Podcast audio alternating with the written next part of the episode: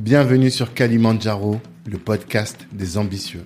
Je suis Tanguy de Bangui, cofondateur de Black Network, le réseau des assoiffés de réussite. Le but de ce podcast est de vous inspirer en vous montrant des personnes ordinaires qui se donnent les moyens de réaliser des choses extraordinaires. Tous les vendredis, on dissèque le parcours d'un ou d'une invitée pour découvrir les stratégies qu'il ou elle utilise pour atteindre ses objectifs.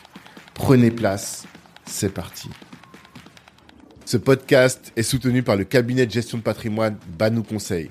Vous êtes salarié et projeté de lancer un business, faites appel à Banou Conseil et ils vous aideront à trouver un bon bien et surtout à sécuriser votre patrimoine avant de vous entreprendre, c'est important.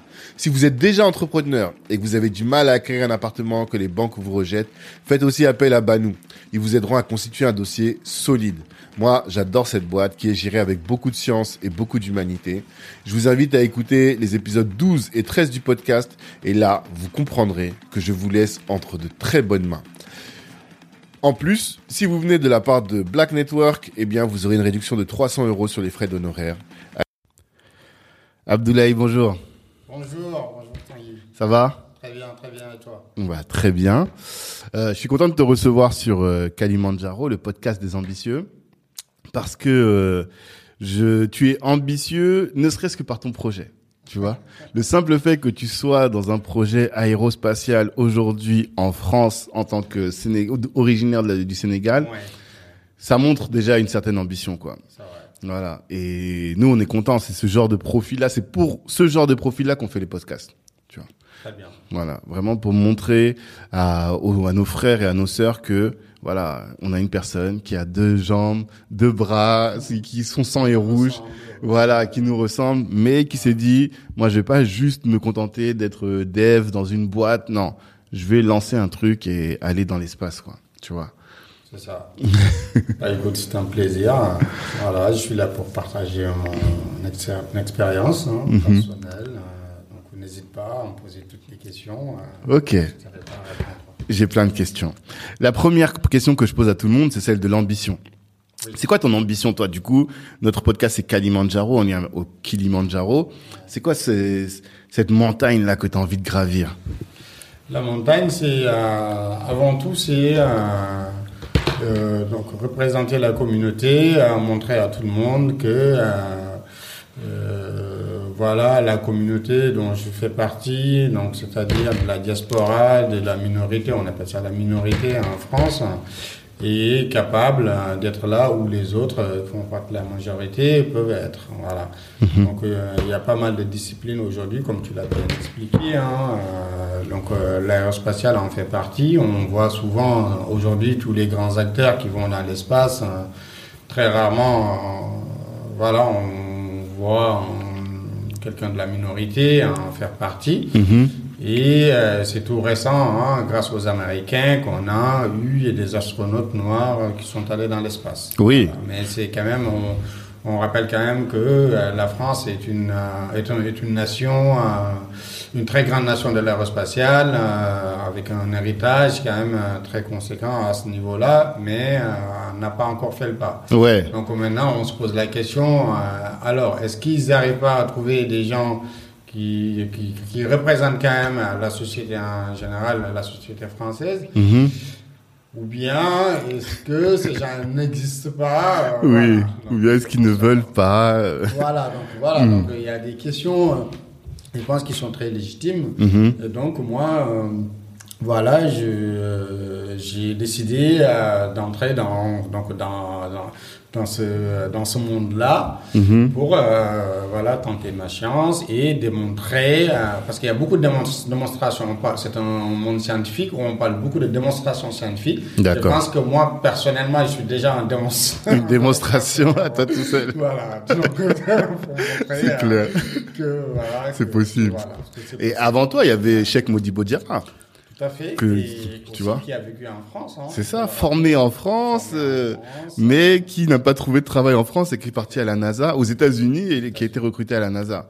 Donc euh, il y a des précédents et j'ai l'impression que c'est toujours le même le même parcours quoi. Des gens qui sont là, la France ne les exploite pas, en tout cas ne, ne, leur donne pas les opportunités qu'ils recherchent, et finalement ils sont obligés d'aller ailleurs pour euh, pour s'épanouir. Tout à fait. On peut, on peut en citer beaucoup d'exemples. Hein. Ouais. Euh, que ce soit dans le domaine spatial, mais aussi dans d'autres domaines. Hein. Vous avez tous entendu parler aussi de Tidiane Thiam. Oui. Voilà, qui est un génie. Euh, de la finance, polytechnicien. ça, majeur de sa promotion, pour une mm. première fois dans l'histoire de l'école polytechnique. Mm-hmm. Mais après, euh, oui, qui a pas mal galéré en France et qui est parti finalement en Angleterre, ce qui m'a révélé. Donc moi, je pense que oui, ça fait quand même euh, plusieurs décennies. Euh, voilà, on parle de la même chose, euh, on se pose la question, mais souvent quand même la réponse qui nous vient en face, mhm. c'est ok, bah ça, ça n'existe pas en France. Bah, donc je pense que le problème, peut-être qu'on l'a pas encore trouvé, ça mhm. mérite quand même d'être cherché. Ça mérite clairement, clairement, clairement. Et alors attends, je vais peut-être monter ton micro un petit peu. Voilà, tu peux juste le rapprocher. Voilà. Oui, euh, du coup, alors, à partir de là, euh, maintenant qu'on voit un peu, toi, t'as mis la mission que tu te donnes de représenter finalement la diversité à ce haut niveau-là, au niveau de l'aérospatial, tu dis que tu es un astropreneur. Je te dis, j'ai découvert ce terme avec toi, je le connaissais pas du tout. Euh, L'autre question, comment tu te présentes? Quand on te demande qui es-tu, Abdoulaye? Comment est-ce que toi tu te présentes? Bah, écoute, moi je pense que oui, je suis un, je suis né au Sénégal, un gamin très curieux, euh, très rapidement, euh, avec énormément de questions. Mm-hmm. Voilà, donc mes parents pensaient que j'allais devenir journaliste parce que ah. euh, je posais énormément de questions à, à, mon entourage, les collègues de mon père, voilà. Et, et aussi, euh, je pense que ma curiosité m'a porté à à, à, vouloir comprendre comment des choses comme l'électronique fonctionnent. Mhm. Voilà, euh, j'ouvrais mes montres.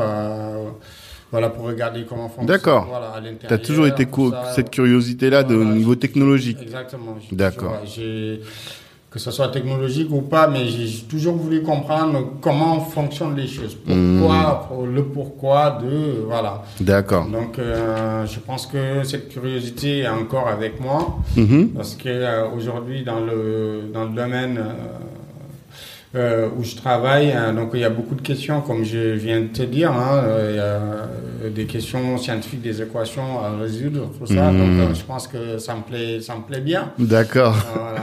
en fait, t'aimes bien t'arracher les cheveux sur des problèmes pour essayer de régler les problèmes. C'est ça, tout à fait. ok, d'accord. Et euh, tu as étudié en Belgique, c'est ça? Oui, Tu as eu ton bac en Belgique? Oui, ouais, ouais. Ils n'appellent pas ça bac, mais c'est l'équivalent. L'équivalent. Voilà. Mmh. Et, euh, et, après, donc j'ai fait euh, l'école euh, télécom euh, avec ce qu'on appelle le système embarqué, donc qui est une technologie utilisée. Euh, Là sur du hardware du coup. Voilà, c'est ça. Donc c'est un mélange d'informatique pour avoir, pour utiliser des termes très accessibles, c'est un mélange d'électronique et d'informatique. D'accord. Ok. Ça c'est ce que tu as étudié. Et euh, euh, à quel moment tu es parti à Liverpool? Alors, je suis parti à Liverpool euh, euh, ma quatrième année. Donc, euh, en France, on, on dit l'année d'application. D'accord. Euh, donc moi, je j'ai pas choisi une école en France pour faire l'application, donc j'ai pu, je me suis débrouillé hein, avec des contacts, des mails, et donc euh, j'ai été accepté par cette école-là. Donc qui proposait un peu le, une formule euh, de management d'une entreprise technologique. D'accord. Voilà. Ok. Donc, moi, je pense que je sentais déjà voilà, être attiré par le, par, par, pour être un entrepreneur. Donc il fallait peut-être avoir quelques euh, notions de management, de comment gérer un projet. Donc tu as toujours voulu monter ta boîte? Enfin, dans les études, tu sentais déjà que tu allais monter une boîte En tout cas, durant mes stages, euh, je pense que euh, déjà durant mon stage, euh, une fois c'est la première fois où j'ai découvert quand même que j'avais cette fibre-là entrepreneuriale mhm. parce que j'étais j'étais parachuté dans, dans une équipe donc euh, euh, de responsable de, de responsable système d'information donc bancaire et tout. Et euh, très rapidement je pense euh, j'ai euh, j'ai mis en place des choses, Mhm. voilà, euh, qui normalement on n'attend pas d'un stagiaire. Un stagiaire est là D'accord. pour apprendre. Ouais. Durant mon stage, j'ai quand même, hein, au bout de six mois, apporté des choses nouvelles qui n'existaient pas dans la boîte. Ah, Voilà, donc euh, c'est à partir de là j'ai commencé quand même à sentir que j'avais cette euh, fibre-là de, de prendre les devants, de, de création, euh, voilà, de mettre en place, toujours dans le périmètre de résoudre un problème, une Hmm. voilà. D'accord. Et tu t'es dit, en entreprise, tu n'allais pas réussir à, à, à développer tout ce potentiel-là. C'est ça. Hmm. D'accord. Et donc, euh, qu'est-ce que tu as appris pendant cette année-là de management des entreprises en, à Liverpool? Qu'est-ce que tu en retires aujourd'hui? Je pense que la première chose que j'ai apprise, c'est le, la différence des, des deux systèmes. D'abord, le système éducatif en France, donc le système francophone, le système anglo-saxon. Mhm. Voilà, parce que euh, j'ai découvert un, un système qui faisait beaucoup confiance. D'accord. Donc, qui, poussait à prendre ta responsabilité et, à- et à te- avoir tes idées et les défendre. Ok, Voilà, d'une manière assez libre, Mhm. sans te sentir castré. ok. Voilà, donc euh, c'était nouveau. Mhm. C'était nouveau et là, ça m'a donné des ailes parce que moi qui tous les jours aime euh, aller chercher des choses Ouais, qui n'existent pas, bien les sûr. partager, les défendre, tout ça, Mm. c'était- voilà, c'était mon environnement idéal. D'accord. Voilà, donc euh, euh, j'ai pu expérimenter euh, la gestion de projet, aller chercher moi-même des informations, à me débrouiller, Mhm. euh, voilà, m'approcher de, de personnes dans, dans certains niveaux, arriver à, à, à les approcher, à les parler de mon sujet, à les faire intéresser, euh, Mhm. voilà.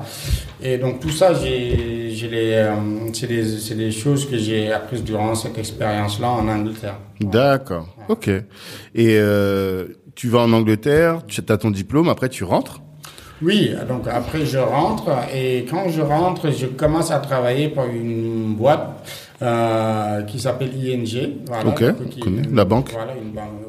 une- en ligne. Voilà. Mhm. Et oui, en ligne peut-être en France, mais c'est une. euh, en France, elle, est, elle est assez nouvelle et en ligne, mais c'est Mhm. une euh, banque euh, de- des pays euh, qu'on appelle le Benelux, donc entre la Belgique, euh, les Pays-Bas, euh, voilà, et Luxembourg, Luxembourg. assez connu. Mhm. Voilà, euh, en tout cas, c'est une grosse banque dans ces pays-là. Mhm. Et euh, donc, qui m'a, qui m'avait recruté à l'époque et j'avais rejoint le, le département informatique à l'époque, comme j'avais quand même durant mes formations précédentes euh, étudié des sujets comme la connectivité, tout ça, le, le réseau, euh, voilà. Donc, je me suis retrouvé à à gérer ces- cette dimension-là de réseau, à Mhm. accompagner l'ouverture de nouvelles succursales pour les connecter, connecter des, des gaps, tout ça. Mhm. Voilà, ce que j'ai fait euh, voilà, pendant trois ans. D'accord, tu es resté là-bas trois ans. Voilà, Et pourquoi tu quittes? Pourquoi C'est juste après que tu vas à Polytechnique, c'est ça? Euh, alors, donc, euh, non, non, c'est pas ça, parce que euh, Polytechnique, euh, c'est euh, Peut-être que vous avez vu ça dans mon c'est pour cela que vous Oui, sur euh, sur LinkedIn. Ouais, ouais, c'est ça. Bah, en fait, euh, je sais pas si tu as regardé un peu ce qui s'est passé récemment avec euh, euh, les écoles d'ingénieurs en France, parce qu'il y a eu un regroupement d'écoles d'ingénieurs en France. Donc, on appelle ça un peu euh, euh, les écoles du plateau de Saclay. Oui, bien Voilà, sûr. voilà. Oui, oui, oui, oui. oui. Voilà, donc ils se sont regroupés en fédération et maintenant portent le nom, le fameux nom de,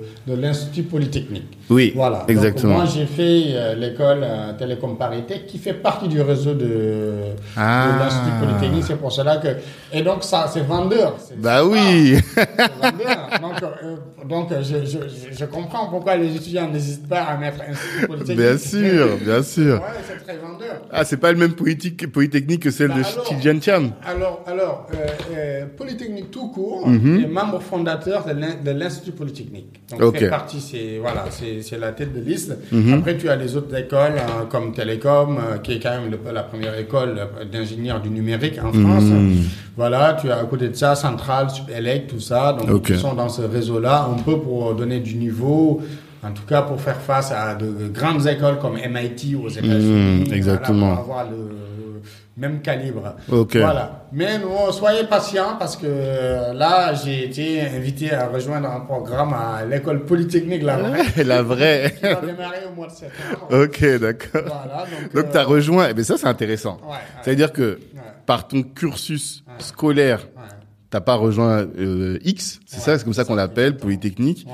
Et finalement, c'est par ton cursus professionnel, par l'excellence que tu as démontré dans ton cursus professionnel, que là on te on t'intègre dans euh, Polytechnique. Tout à fait, parce que je suis dans, euh, voilà, je, je suis dans un environnement quand même euh, où on voit, où on rencontre beaucoup de polytechniciens aujourd'hui. euh, voilà, et euh, c'est- très bien, hein, c'est bien, c'est très bien pour moi, mais c'est très bien pour eux parce que, comme je, je le répète encore, la France est une très grande nation d'aérospatiale, Mhm. mais je trouve que ce, ce, ce monde d'aérospatial a été très disrupté. Maintenant, on parle du new space. Ouais. Voilà, donc la France n'a pas été très bien préparée pour D'accord. affronter ça. Donc Ok. c'est pour cela qu'on a très assez rapidement, on a vu des, des startups qui réussissent, hein, sont plutôt du côté américain ou Mmh. euh, russe ou chinois. Ouais. Donc voilà. Mais c'est, en fait, c'est des milieux que nous, honnêtement, on connaît pas très bien. Ouais. À part, euh, j'ai suivi le podcast euh, sur euh, Elon Musk Oui. et SpaceX. Donc ça, on commence à bien connaître ce milieu-là.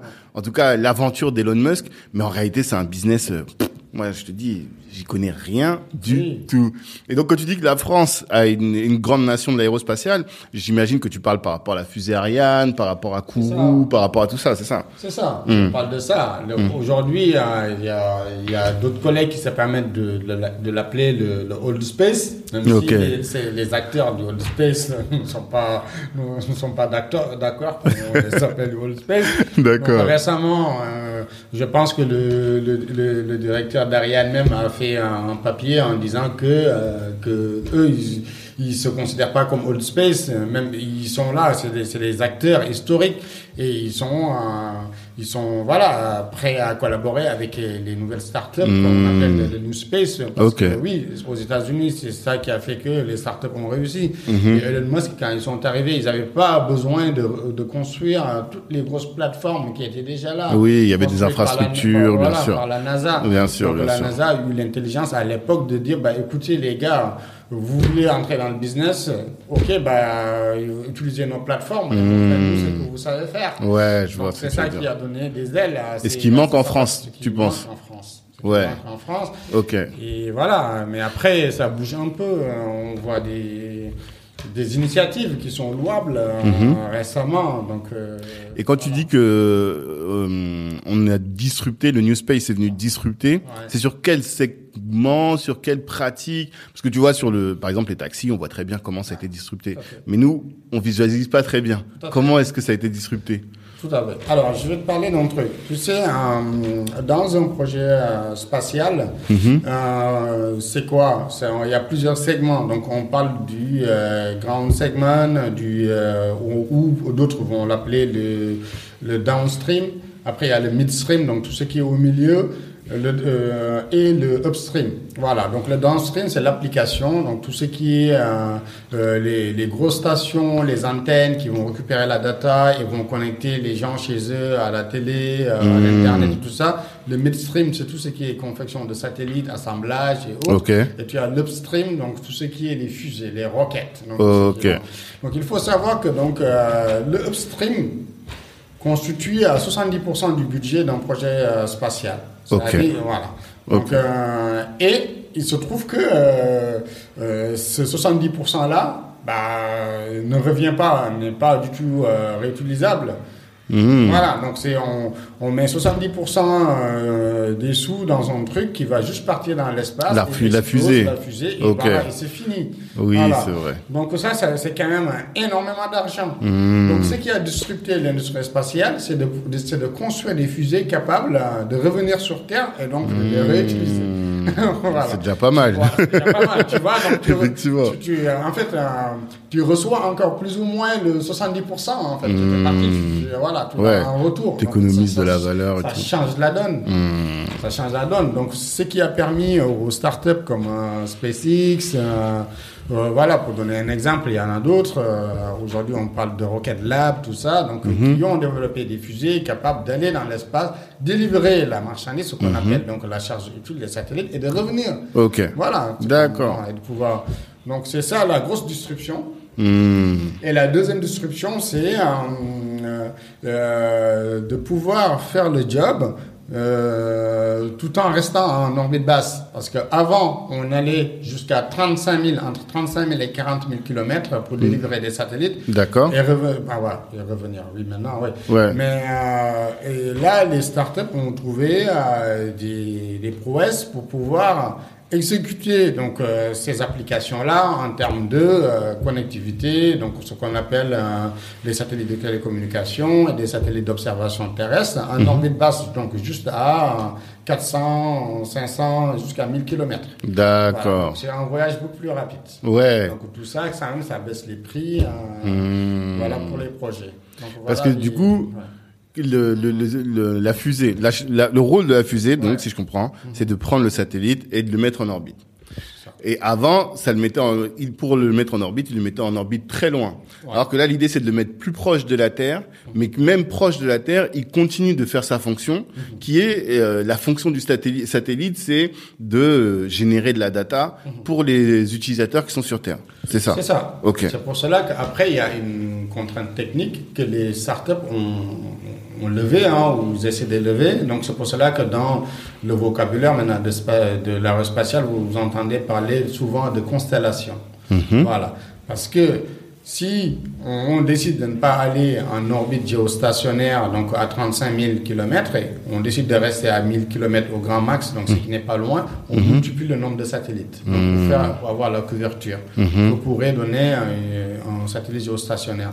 Donc dans cela, on parle de, de constellation. Mais quand bien même une constellation de 5 ou 6 satellites va revenir beaucoup moins cher qu'un satellite qu'on va lancer avec Ariane 6, voilà, de gros porteurs qui vont aller en orbite géostationnaire. D'accord. Et donc les, les, les nouvelles fusées, en fait, si on prend, on va parler de SpaceX parce que c'est le plus connu. Ouais.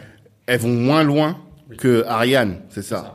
Et c'est ça qui fait que c'est faisable finalement. C'est faisable à moins D'accord. coût et on réutilise donc les boosters ou la Hmm. fusée donc qui sert maintenant voilà de taxi donc on met la marchandise la fusée d'école va délivrer et revenir très très rapidement tout de suite et Hmm. Donc est prête à, à retourner pour faire le voyage Ok. voilà ce que ce que ce que SpaceX fait très bien avec la station internationale Mhm. vous savez pendant 20 ans les États-Unis ne pouvaient plus retourner avec leur propre fusée dans l'espace. Mhm. Ils passaient par les, par les Russes. Mhm. Les Français, les Européens aussi passaient par les Russes. Ok. Voilà. Donc maintenant que Elon Musk est arrivé avec sa fusée qui peut aller très vite euh, à la station internationale, Mhm. on, on a vu la différence. Même en termes de géopolitique, la- les Européens se sont sentis beaucoup plus indépendants euh, sur leur programme spatial ainsi que les Américains. D'accord. Voilà.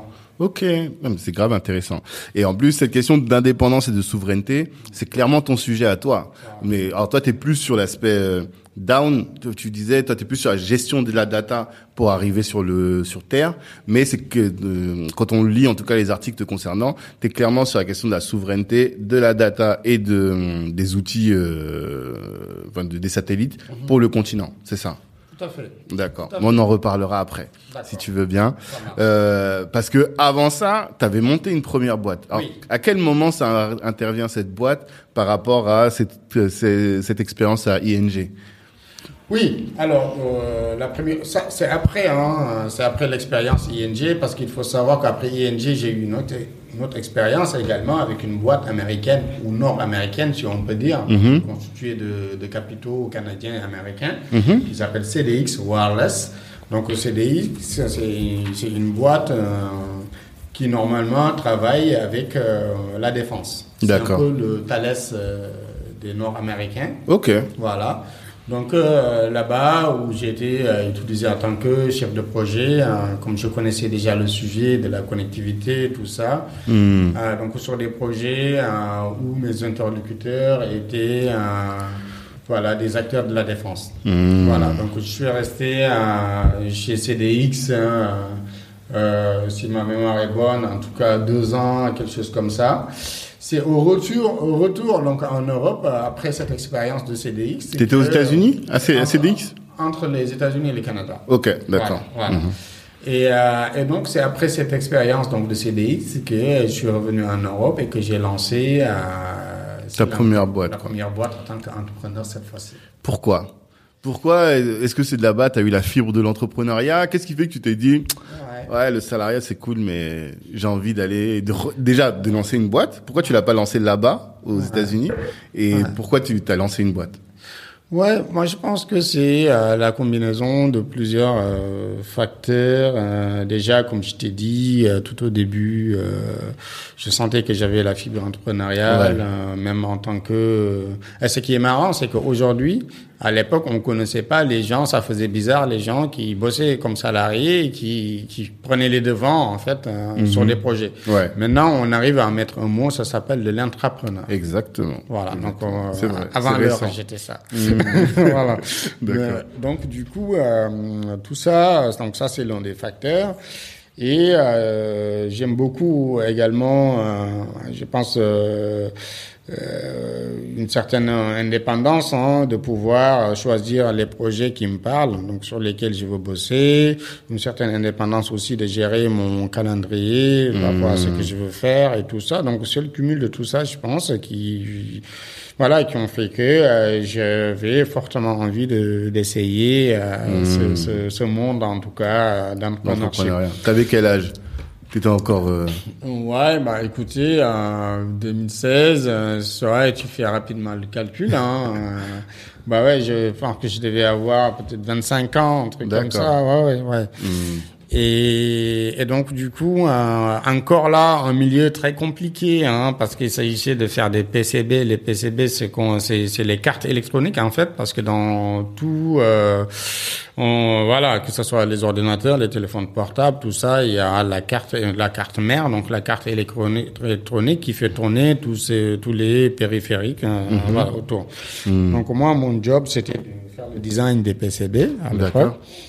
Et donc, je voyageais pas mal entre la France et la Chine, ou l'Europe et la Chine. J'allais à Shenzhen, une ville très connue euh, par tous les ingénieurs, en tout cas, qui travaillent dans l'électronique. Euh, Oui. voilà, euh, tu demandes ça aux ingénieurs californiens qui bossent chez Apple. Ils ont tous été euh, Shenzhen. à Shenzhen, parce que c'est là-bas qu'ils viennent avec euh, leur design, leurs fichiers, euh, voilà, pour donner ça aux industriels chinois, pour qu'ils fassent l'impression donc euh, éle- euh, électronique, voilà, sur les. PCB, et les tests et tout ça. Et voilà, c'est aussi un domaine euh, voilà très très fermé, un monde très fermé. J'ai eu la chance euh, de fil en aiguille donc de euh, d'être un prestataire donc avec ma boîte euh, du PMU, du PMU national donc Ah, qui à l'époque PMU en. France Oui, PMU en France, ouais, ouais, ouais.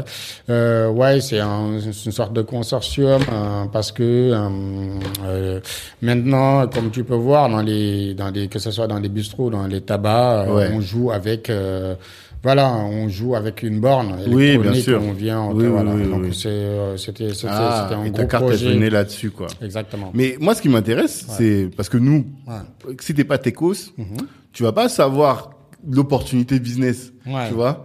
Qu'est- qu'est- Qu'est-ce que tu as vu qui t'a qui t'a permis de te dire tiens là il y a, il y a un truc à faire dans sur ce cette carte là là? Ouais, mais moi je pense que ouais, il faut. euh, c'est pour cela que une fois il y a un de mes profs, je me rappelle de ça.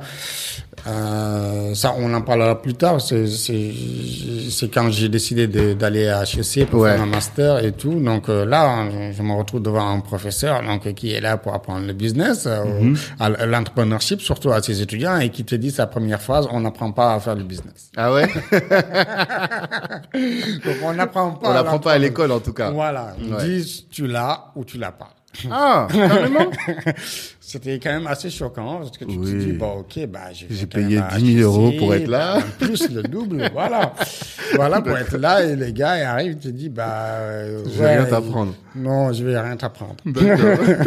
je dis ok mais quand même euh, je pense que c'était très pédagogique euh, parce que euh, voilà il est, il fixe déjà les trucs donc euh, euh, voilà, tu, tu abordes le sujet différemment, tu te dis, ok, d'accord, donc c'est-à-dire qu'il faut que je valorise ce que j'ai déjà, Mhm. moi, avant de pouvoir recevoir autre chose. D'accord. Voilà, donc c'était sa façon donc d'expliquer les choses. Hmm. Donc là, tu te dis, ok, d'accord. Donc euh, si euh, je suis attiré ou si je veux devenir entrepreneur, donc forcément, j'ai envie de développer et de vendre quelque chose. Voilà, parce que euh, la vente revient hein, dans tout. Si tu es entrepreneur, tu es ingénieur, ce que j'ai dit, euh, parce que j'ai commencé à prendre des cours de batterie et tout.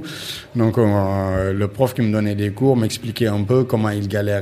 euh, Ouais, pour retrouver des voilà, pour clients trouver et pour- tout. surtout pour voilà, il était un peu à la merci des, des gars qui voulaient voulaient bien l'appeler pour pour pour, pour Ouais. jouer dans un concert. Hmm. Je dis, bah, moi tout de suite je lui ai dit, bah est-ce que tu as développé ta fibre entrepreneuriale Ouais. pour pouvoir te vendre, même ça. voilà. Créer Même une stratégie pour, bien sûr, bien sûr. c'est Tout le monde. tout le monde, tout le monde a besoin de ça, de, Bien de- sûr. de- voilà, de vendre, même si tu es un ingénieur dans un laboratoire, tout ça.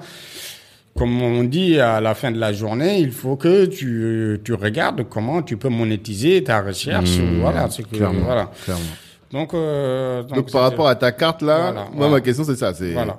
Qu'est-ce qui qu'est-ce qui t'a donné l'idée? Quel est le pain que tu as voulu euh, Oui, parce qu'il y résoudre? a ce qu'on appelle euh, ce qu'on appelle euh, les trends, ça existe. Donc on, euh, je pense qu'on on sent, euh, oui, il y a cette dimension aussi également de euh, voilà de pouvoir euh, sentir ce qui va arriver parce que Mmh. voilà, on, on sait que euh, euh, ces dix dernières années, euh, voilà, on, la digitalisation, et, voilà, on trouve la digitalisation des procédures, on le voit au quotidien, même avec euh, nos échanges avec l'administration, euh, avec euh, avec tout en fait, on, on a basculé vers le digital. Mhm. Donc du coup, euh, clairement, c'était pas compliqué de, de savoir que également euh, le, le, le, le- le PMU ou autre allait euh, basculer sur un monde digital, euh, des Hmm. Trucs comme ça.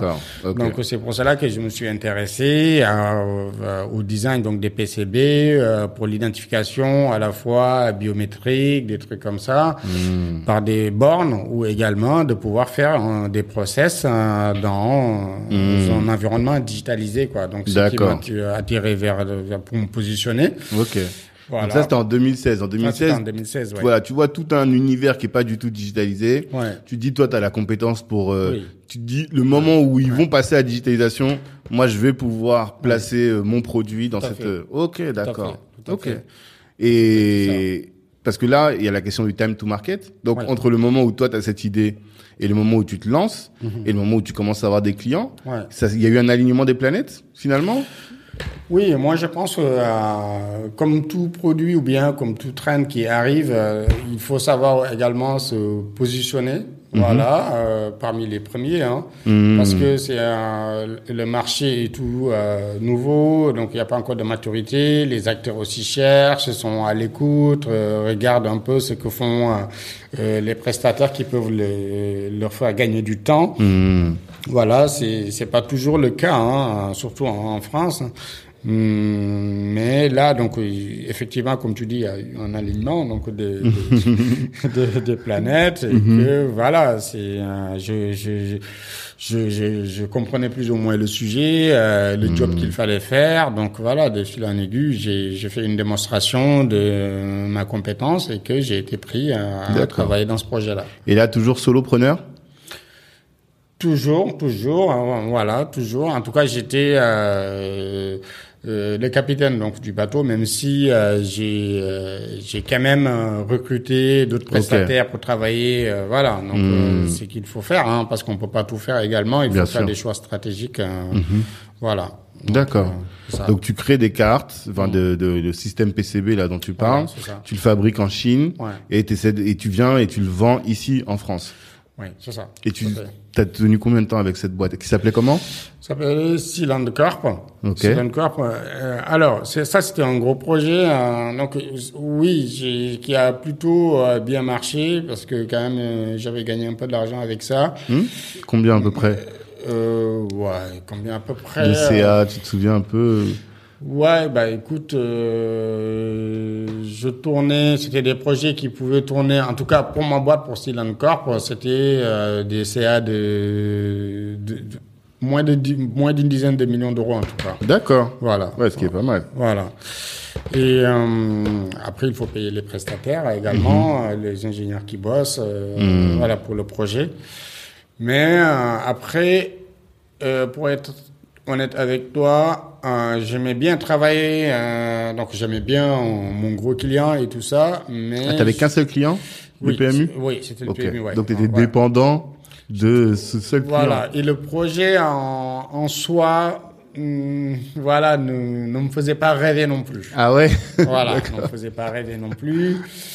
Et donc du coup, euh, moi mon ambition c'était plutôt de me positionner dans dans des marchés beaucoup plus stratégiques. euh, voilà, parce que euh, ce qu'on appelle le système embarqué, c'est une techno qu'on trouve, euh, par exemple, euh, dans l'industrie de la défense. euh, Voilà, donc euh, tout ce qui est système embarqué dans l'industrie aussi spatiale, hein, on trouve là dedans le système embarqué. Donc moi, euh, je pense que ce que je cherchais, voilà, à, à mettre un pied là-dedans. Ok. Voilà, mais il se trouvait que c'était euh, c'était impossible. Ah ouais? Voilà, c'est c'était c'est En fait, le, les- le, le, le hardware que tu avais déjà, ouais. t'aurais le hardware, donc le, le, le, pro, le, le Ouais. produit, Ouais. tu aurais pu le mettre dans ce secteur, mais t'avais pas encore les, les réseaux, t'avais Non, pas encore les, pas la porte d'entrée pour aller dans ce marché-là, dans cette n- industrie. Non, non, non, non, Hmm. parce que c'est quand même un, un secteur très fermé. Donc déjà D'accord. quand on parle de la défense, euh, bah, c'est des secteurs stratégiques, quoi. Donc Hmm. euh, voilà, très régaliens. Ouais.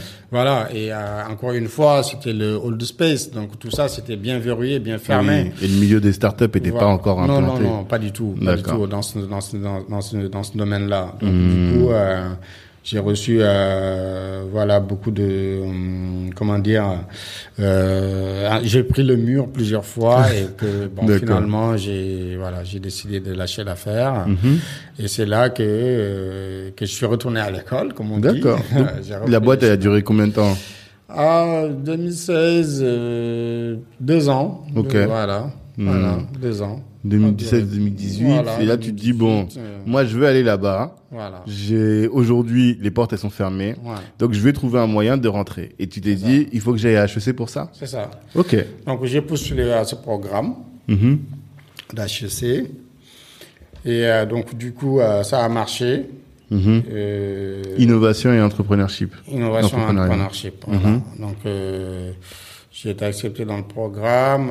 C'est un exécutif MBA on pourrait l'appeler comme ça, mais non, non, il porte pas. euh, C'est un Master Science, c'est un. MSc, donc euh, c'est l'équivalent d'un Master international en fait, comme on trouve bien aux États-Unis. Mhm.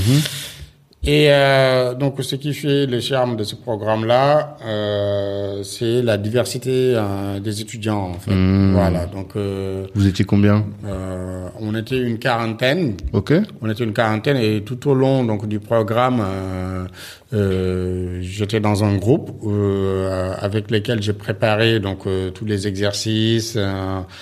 On avait un programme, un projet euh, de start-up, Ok. voilà, donc euh, qui, qui, qui comporte hein, durant tout le programme. D'accord. Et Qui dure donc- combien de temps? Euh, le programme qui dure euh, presque deux ans, hein. en Hmm. tout cas, ouais, euh, 16 mois, un truc comme Hmm. ça, ouais.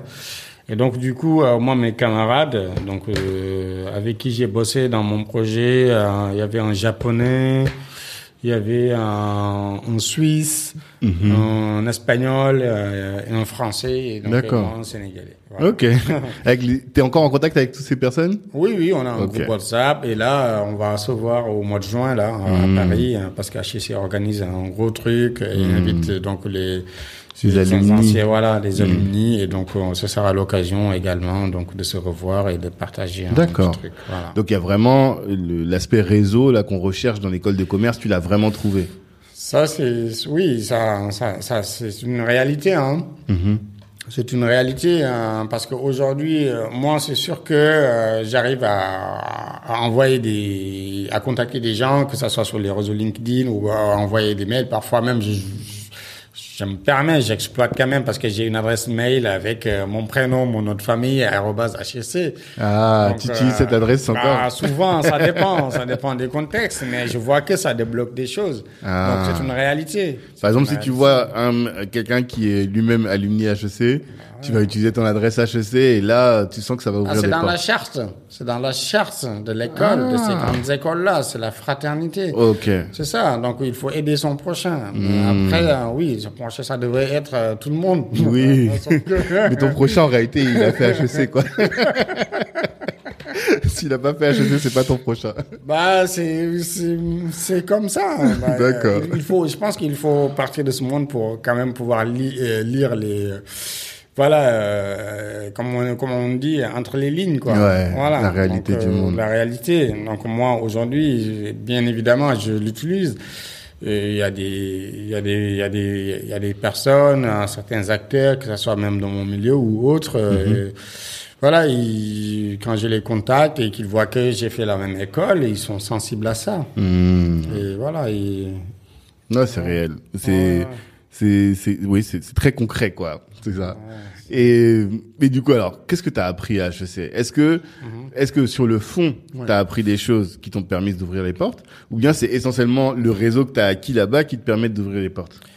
Écoute, moi je pense que le réseau euh, occupe, euh, allez, moi je dirais 70%. Ok. Je dis 70%. Et après là, on retourne sur la fameuse phrase de mon professeur qui disait, bah, on vient pas ici pour apprendre l'entrepreneurship. Mmh. Donc voilà. Après le les 30% qui restent, bien évidemment, moi j'ai j'ai jamais eu l'occasion euh, de gérer quand même des sujets euh, financiers, genre faire des voilà. Mmh. Euh, comment on appelle les, la modélisation financière et tout ça. Mmh. C'est quand même important pour un entrepreneur. Comme ce que je te disais, à la fin de la journée, l'important c'est de pouvoir vendre. De pouvoir vendre. Donc c'est très bien euh, de savoir comment on fait ces modèles donc financier, de savoir comment euh, voilà on monte son business plan pour convaincre euh, voilà euh, les, les, financiers pour mhm. faire des levées de fonds et il se trouve que je suis plein là-dedans en ce moment. actuellement. Donc mhm. voilà, effectivement, donc on voit l'utilité d'avoir fait le programme parce mhm. qu'on a pris après voilà, il faut aussi savoir s'entourer parce que ce qui est bien, c'est que je peux solliciter un de mes anciens profs. Euh, voilà, et qui gère une discipline euh, financière ou autre pour lui demander de jeter un coup d'œil sur mon, sur le, ce que j'ai préparé, quoi. Mmh, ouais, c'est vraiment le réseau, quoi. Bah ouais, donc ça revient encore au réseau. C'est ça, c'est que du réseau. En tout cas, t'as pas perdu ton, ton temps là-bas parce que t'as as acquis quelque chose de précieux. Et du coup, l'apport pour rentrer dans l'aérospatial, ouais. Est-ce que, voilà, quel est-il par rapport à HEC Est-ce que tu as un exemple concret de truc, d'action que tu as pu faire mhm. pour rentrer dans l'aérospatial que tu n'aurais pas pu faire si tu n'étais pas passé par cette école? Écoute, déjà, euh, dans ces grandes écoles-là, il y a souvent euh, ce qu'on appelle des chaires donc de recherche. Il se trouve qu'à HEC, ils ont ça mhm. dans le domaine aérospatial, donc avec un professeur donc, euh, qui a été aussi mon professeur sur une discipline euh, ah. de, je me rappelle plus, mais voilà, dans le programme, mmh. Etienne Krieger. Et donc, il se trouve que euh, moi, euh, j'ai eu l'opportunité, donc en étant son élève, de lui parler, hein, parce que, hmm. voilà, je voyais que durant les cours, souvent, quand il donnait des exemples, c'était dans l'industrie aéronautique ou mmh. spatiale, tout ça, ça revenait. Je dis, mais ce mec, euh, mmh. qu'est-ce qu'il a Il est dedans, il est dedans. Il est dedans. Et c'est, euh, donc voilà, après, je me suis rendu compte qu'effectivement, il est, il est, euh, voilà, il a eu des expériences dans les, dans les entreprises en lien avec l'aérospatial. Et aujourd'hui, il dirige une unité de recherche à HEC, voilà, mmh. dans ce domaine-là. D'accord. Donc j'ai eu l'opportunité donc de lui parler de mon projet, que voilà, que j'ai eu à faire des PCB dans le passé. Euh, je suis ingénieur des systèmes embarqués, une, technologie qui est utilisée dans l'aérospatial, dans la défense et tout. Mhm. Et j'aimerais vraiment monter ma start-up et tout ça. Et euh, vous voyez, il est, très content. Mhm. Donc de voir déjà euh, quelqu'un qui est, qui est venu faire son programme et qui se trouve qu'ils ont un truc en commun. Ouais. Voilà. Ouais. Donc euh, j'étais pas là que pour le pour faire un- prendre des cours de business, mais il y avait Hmm. beaucoup de choses derrière. Peut-être qu'il s'attendait pas à ça. Donc euh, voilà, il a il a il a bien pris le truc et tout de suite assez rapidement, il a commencé à me coacher, à me présenter Ah. un peu euh, voilà du monde et euh, et voilà et euh, Ouais, tout, en fait, c'est vraiment. Mais alors, donc, tu as trouvé un coach Mhm. là-bas, tu as trouvé presque un- une, une ressource intellectuelle pour te guider, t'orienter sur le- les bons choix. ouais. Et est-ce que finalement, le- l'idée du business de ConnectSat, c'est ça? Oui. Ouais, de ConnectSat, est-ce que tu l'as découvert, tu l'as trouvé là-bas? Alors non. Non Alors non. Je l'ai pas trouvé là-bas, mais je vais te dire comment j'ai trouvé l'idée de, de, de, de ConnectSat. Déjà, euh, comme je t'ai dit, euh, moi je partais assez souvent quand j'ai commencé quand même à faire HEC, à m'intéresser euh, aux startups, des trucs comme ça. J'avais aussi un œil à ce qui se passait au Sénégal parce Mhm. Que en fait, ça faisait partie de mes plans également d'aller euh, au Sénégal et de lancer ma startup. Ok, Voilà, ça D'accord. c'était une carte parmi Hmm. euh, parmi les autres. ok. Et donc, euh, j'ai j'ai eu l'occasion d'aller au Sénégal plusieurs fois et de voir ce- un peu euh, ce qui se passait au niveau des startups et donc de participer à des rencontres, à des pitchs, tout ça. C'est assez dynamique, hein, le C'est assez Sénégal. dynamique, c'est assez dynamique. J'ai entendu dire, alors je parlais avec euh, quelqu'un d'un grand groupe là-bas, je vais Ouais. pas citer son nom, qui me disait qu'en termes de recrutement, ils ont du mal à recruter des personnes qualifiées.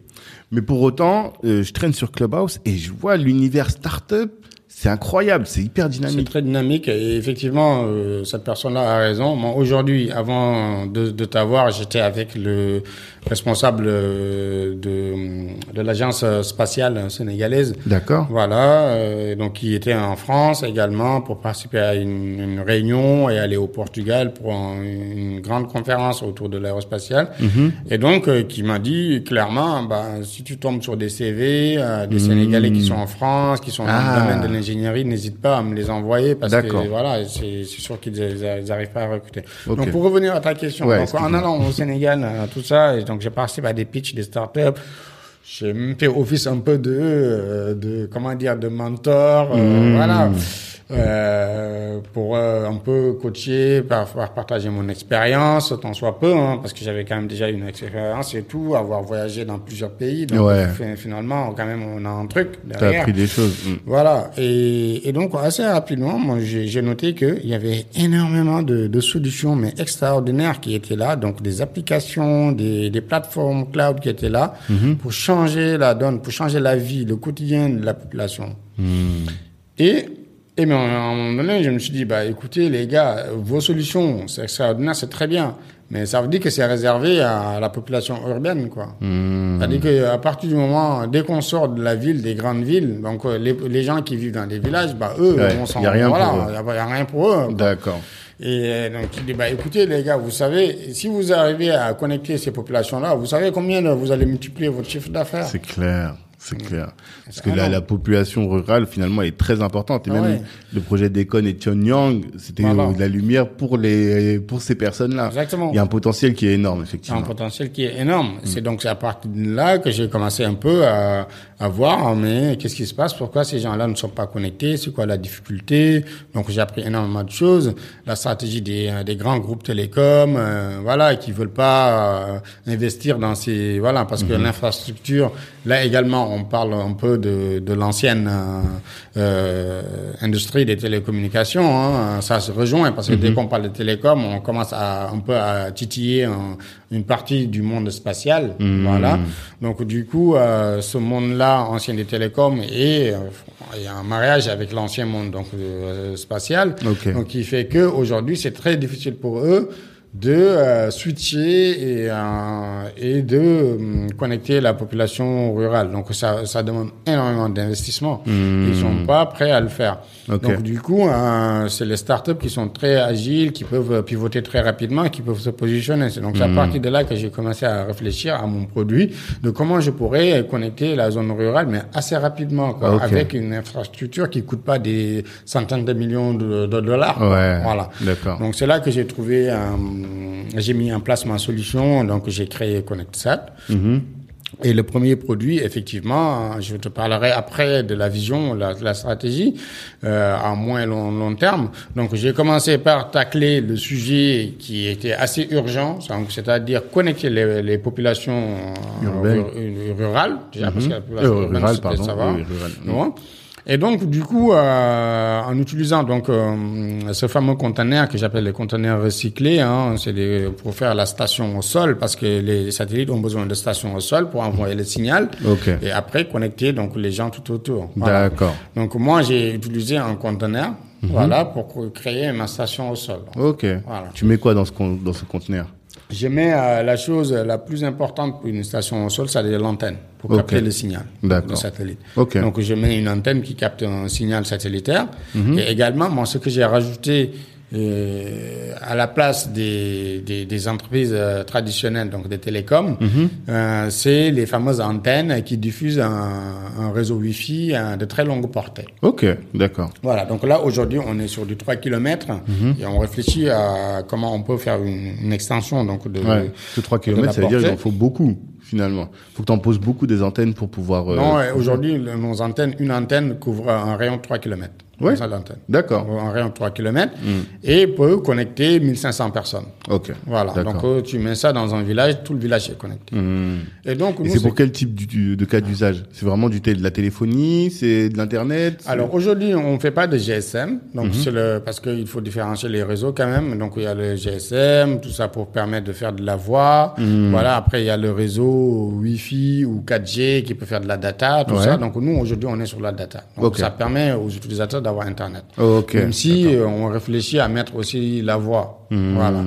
Hum, Mais en tout cas, aujourd'hui, euh, la problématique dans ces endroits-là, c'est surtout la data. Ok. Voilà. Bah, tu m'excuseras parce que je Ouais. connais pas du tout, mais WhatsApp par euh, C'est. 4G, la data. C'est la data. Donc en réalité, tu peux aussi téléphoner au final. C'est ça. Ok, d'accord. T'as pas besoin forcément de faire du GSM. Quoi. Non. Ok. Et, et moi, j'ai l'habitude de le dire. Hein. Et les, les, euh, les entreprises traditionnelles de télécom vont pas aimer ça, mais elles vont disparaître. Ouais. C'est-à-dire que au- demain, demain, l'utilisateur n'aura pas besoin d'avoir une carte SIM sur son téléphone portable. C'est ça. À partir du moment où il a de la, de la, de la n'aura- data, Il c'est plus fini. besoin. Il n'aura Ok. plus besoin. Il va Oui, juste. Mhm. utiliser l'antenne intégrée sur son téléphone portable pour faire tout ce qu'il a envie de faire. C'est ça. Voilà, même, même le les projet numéros virtuels. on-off de Taiki, Taikri, je sais pas si tu connais. Non. Bon, on-off, il a un projet pour avoir, qui permet d'avoir plusieurs cartes, plusieurs numéros sur un téléphone. Ah oui, oui. Et il passe par l'internet aussi, de toute manière. Exactement. Donc, euh, Donc ok. c'est ça. Donc tout ça. les- donc euh, après il y a des il y a des il y a des grosses boîtes de télécom qui sont en train de pivoter Mhm. parce que toujours en- en- dans le monde spatial il y a une start-up israélienne qui est en train de de lancer une constellation donc de satellites Mhm. pour euh, connecter directement euh, les utilisateurs euh, sur leur téléphone portable. Ok. euh, voilà sans carte SIM quoi. Hmm. Donc tout ça, c'est des technos donc qui arrivent sur le marché. Donc il faudra faire face aussi, même au niveau de la concurrence, mais ils sont complémentaires. Donc moi, souvent, aux investisseurs qui me posent la question en me, en me disant, bah, qu'est-ce que tu vas faire avec Connectisat vu euh, la force de frappe d'Elon Musk avec Starlink qui va arriver? Ouais. Je leur réponds, mais non. Et en réalité, il n'est pas mon concurrent parce que Elon Musk aujourd'hui, il y a deux choses. Un, il est hyper concentré sur ce qu'on appelle le midstream. Il est en train de lancer une constellation de satellites. Et Ok. tout ça, on peut pas faire les, les deux en même temps. C'est très compliqué. Ça. Euh, donc euh, ça c'est une chose. La deuxième chose c'est qu'aujourd'hui la techno dé- déployée par euh, Starlink donc euh, au La niveau de- des satellites, il faudrait que les utilisateurs achètent des antennes paraboliques pour se connecter. C'est Combien ça coûte une antenne parabolique? Entre 300 et 400 dollars. Ouais. Moi, je vise une population qui n'a pas les moyens de, de mettre 400 dollars sur une antenne juste pour avoir Internet. Non. Donc, moi, en solution, aujourd'hui, on, on allume juste son téléphone portable ou on allume son ordinateur et on est connecté. Ok. On a besoin, on n'a pas besoin d'acheter du matériel. Voilà. C'est juste le- la question qui va se poser, c'est qui va payer les antennes, c'est ça. Voilà. C'est qui finalement? C'est les municipalités ou bien c'est des sociétés de euh, de téléphonie Mhm. Ou en tout cas de data qui vont poser les antennes et ensuite qui vont se rémunérer sur l'utilisation de la data, c'est ça? Oui, il y a plusieurs modèles. Euh, nous aujourd'hui, moi, si tu veux, je, je te parle de mon de, de mon de mon architecture hein, donc technique euh, avec les mots simples.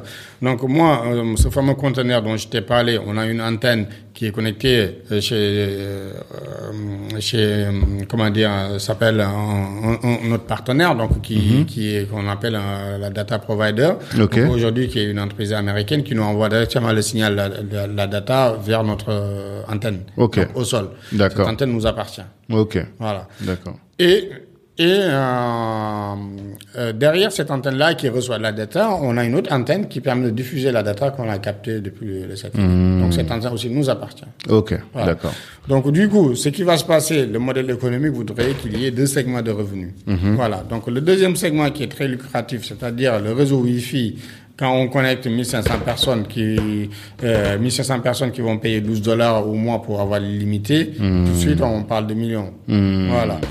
Et le premier segment, c'est aujourd'hui on l'a fait avec UNICEF par exemple au Sénégal.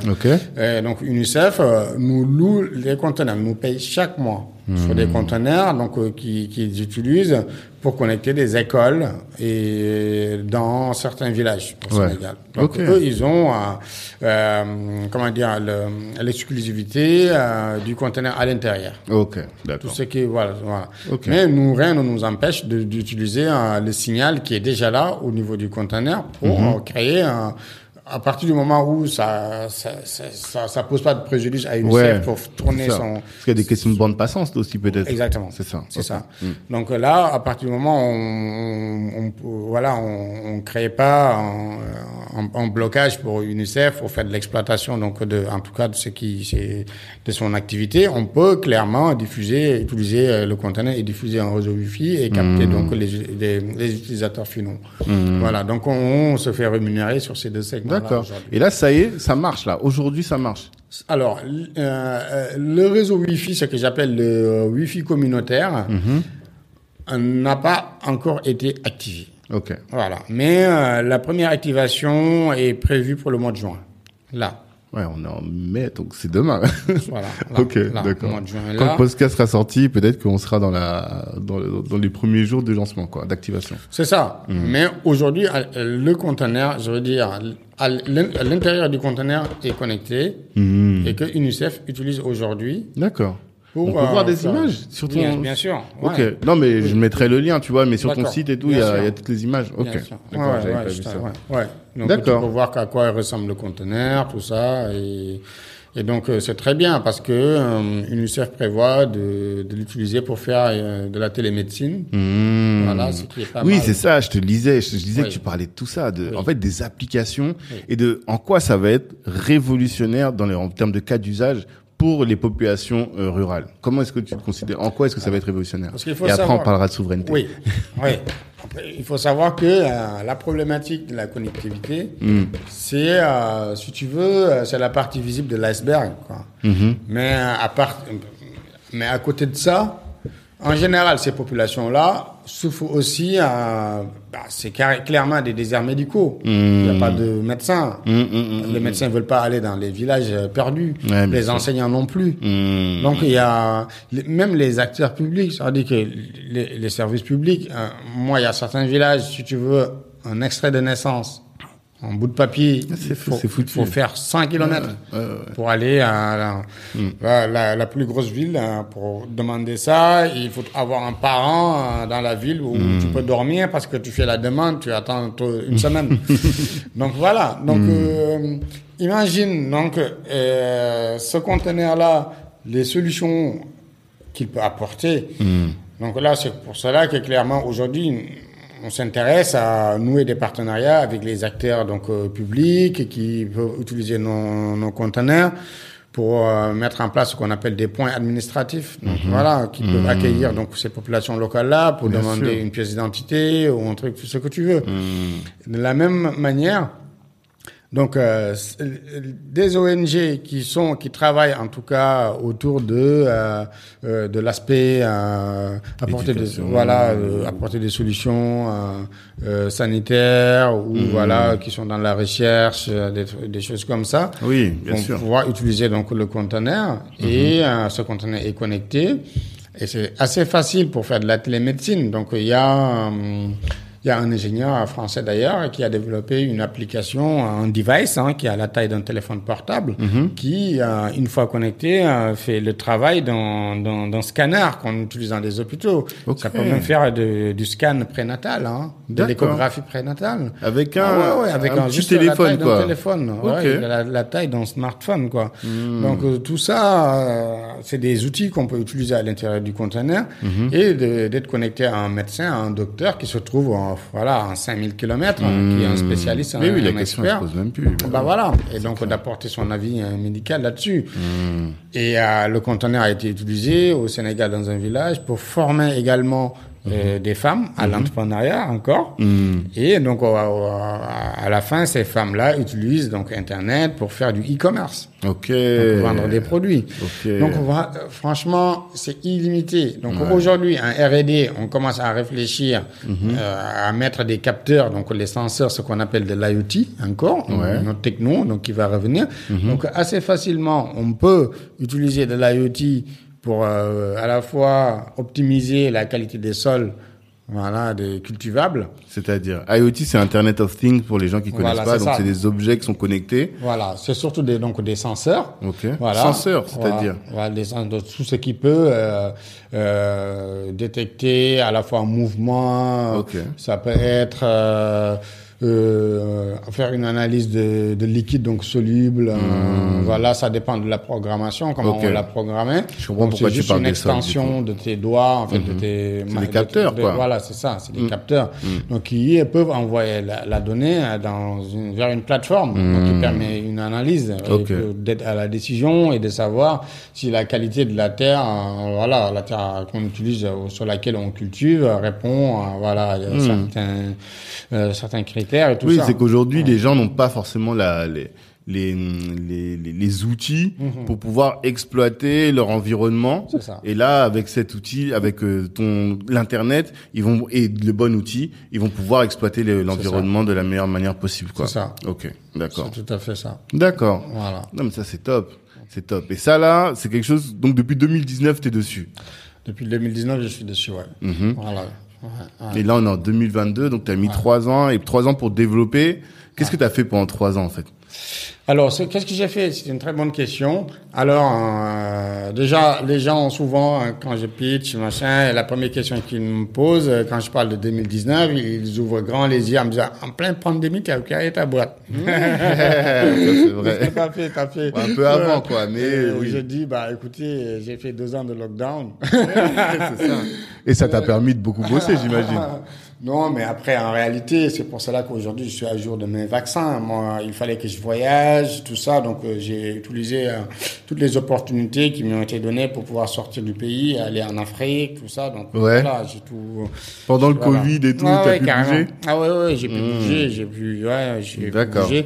Et donc, j'ai fait des choses quand même extraordinaires, même au niveau, euh, euh, voilà, de réalisation. Donc, ce partenariat avec UNICEF, je l'ai réalisé durant ces, ces trois ans-là. Euh, les premiers conteneurs qui ont été installés dans certains villages ont été installés durant ces trois ans-là.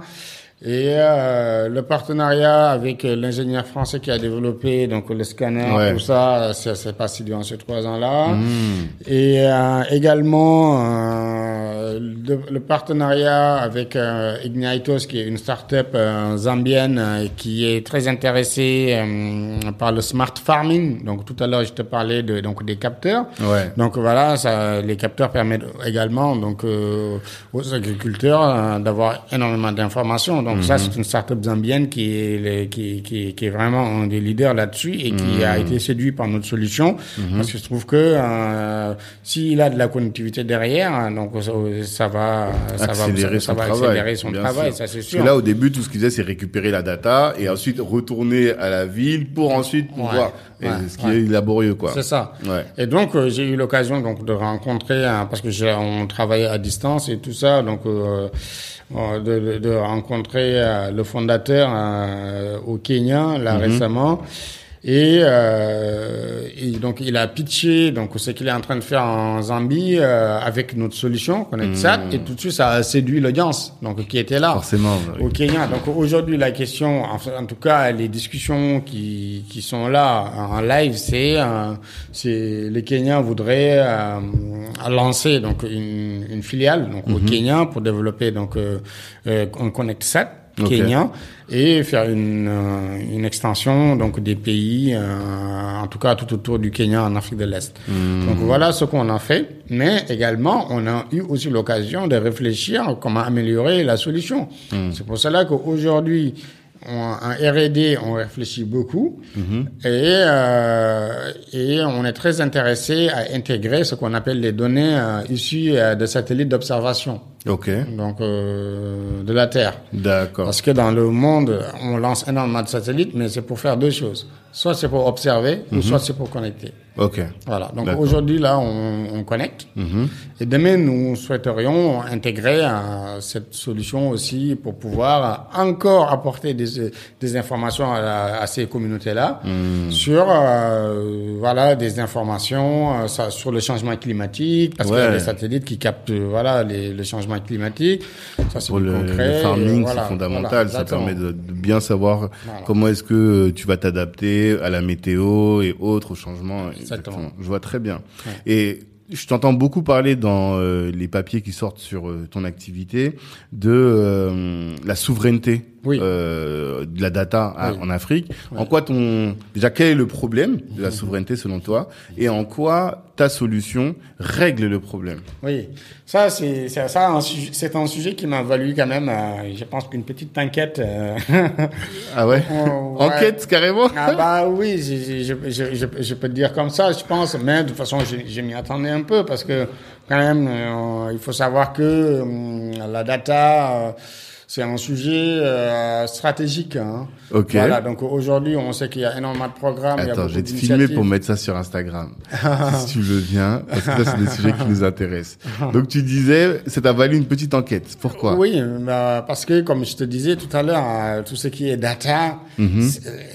La data aujourd'hui, c'est de l'or, ça ça vaut de l'or. C'est voilà, c'est un sujet euh, stratégique. Mhm. C'est pas pour rien qu'aujourd'hui on le voit en France et en Europe, on commence à réfléchir comment on peut euh, s'émanciper des, des GAFAM, Mhm. Voilà, parce qu'on sait que euh, toutes nos données euh, dorment le soir aux États-Unis, dans des ça. gros serveurs en Californie. Clairement. Donc voilà, donc tout ça, ça interpelle des gouvernements Mhm. responsables pour essayer de voir comment on peut quand même gérer tout ça. Ouais.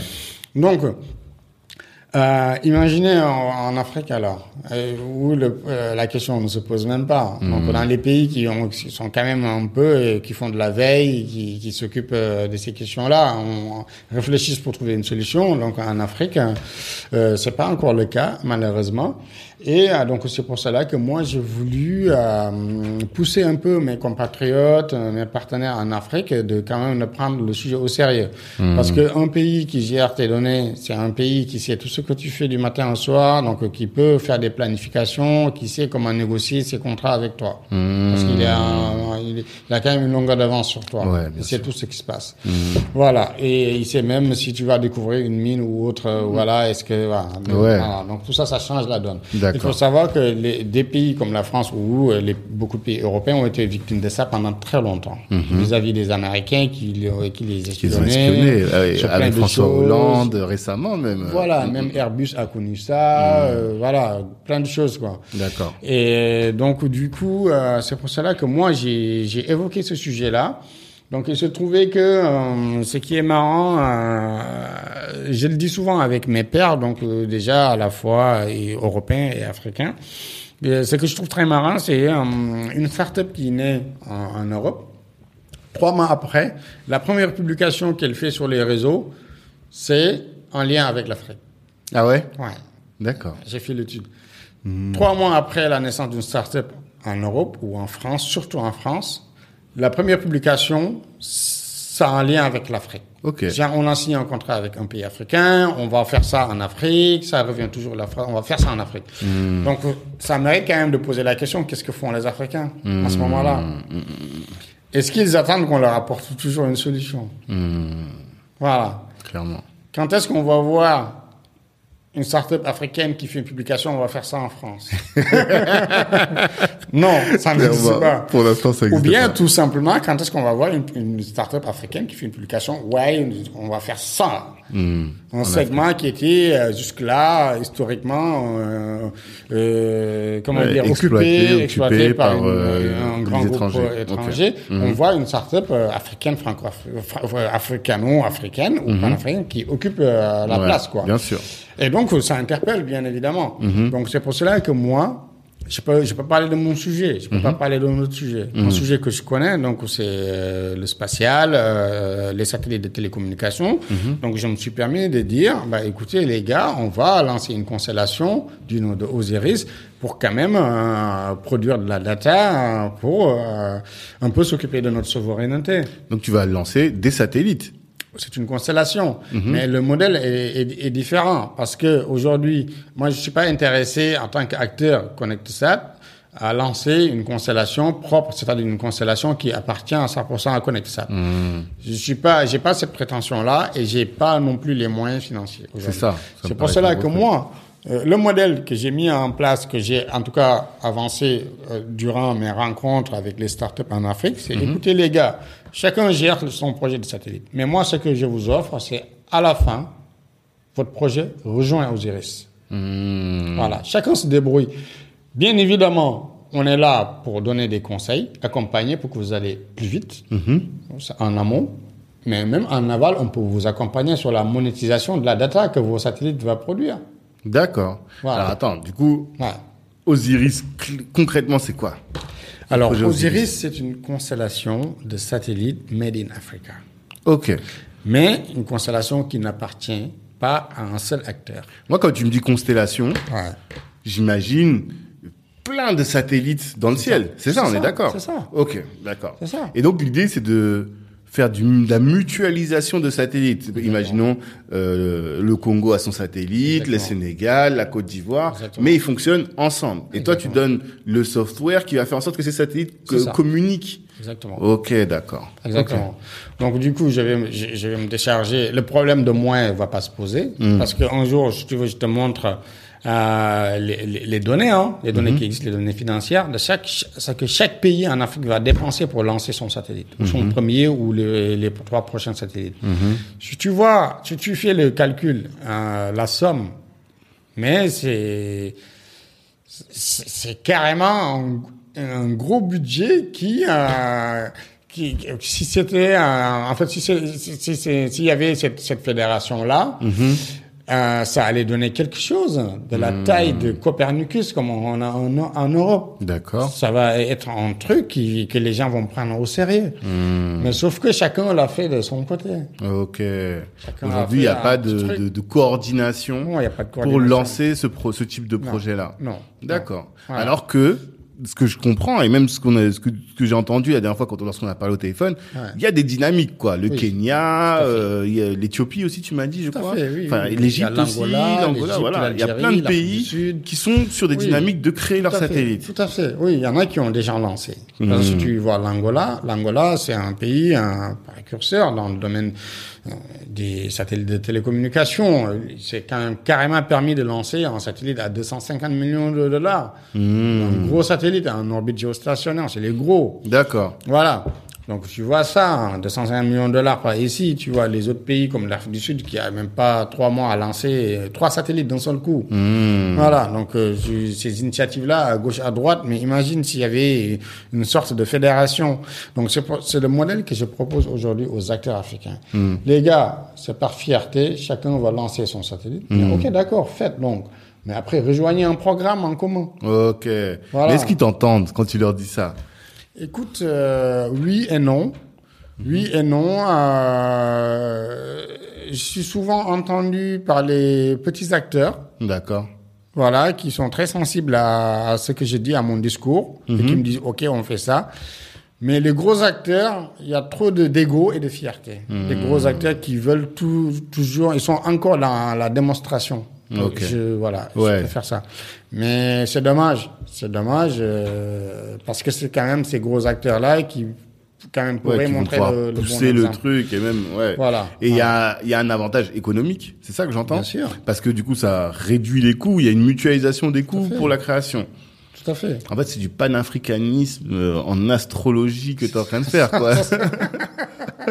en astronomie, en pas astrologie. En- euh. en- en- ouais, ouais. En tout cas, ouais. en aérospatial, exactement, Ouais, exactement. Mais ça là, ça marche pas pour l'instant.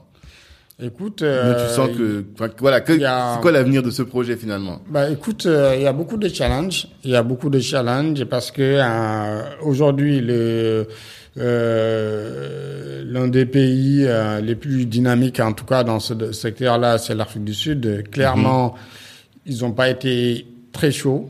Ils Ouais. n'ont pas, voilà, pour rejoindre le projet, tout de suite, ils, voilà, ils ont mis des objections, genre c'est compliqué. En tout cas, oui, c'est assez, euh, je veux dire, je comprends, hein, j'entends leurs réticences. arguments, Mhm. j'entends. Parce que ce qu'ils ont, ce qu'ils ont mis en avant, c'est, c'est difficile de, de fédérer les, les, pays africains. C'est ce qu'ils ont mis en avant. Dans l'absolu. voilà, ils ont dit non, c'est compliqué parce que c'est très difficile de, de les fédérer autour d'un projet. Voilà, ça demande beaucoup. Pas parce de, que voilà. euh, il y a des différents niveaux, parce que j'imagine que en termes d'avancée, Ouais. euh, bah, tu parles de l'Afrique du Sud, eux, ils sont, en termes de télécommunications, voilà, ils sont très avancés, alors que les autres, c'est peut-être encore des new players, quoi. Ouais. Et donc il y a, il y a cette différence là de. Ouais, de ça c'est sûr. Mais ben, en fait, euh, ce qui est dommage, mais je pense que quand tu crées une fédération, aujourd'hui, je peux te donner un exemple sur plein de choses. Mhm. Si on crée, euh, par exemple, euh, l'Union européenne, il y a, il y, a, il y a des nations clairement qui n'ont pas les mêmes Bien sûr, moyens, bien mais que les autres aident un peu à avoir le niveau. Bien sûr. N'est-ce pas? Donc moi je pense que c'est l'approche qui- qu'il fallait avoir. Mhm.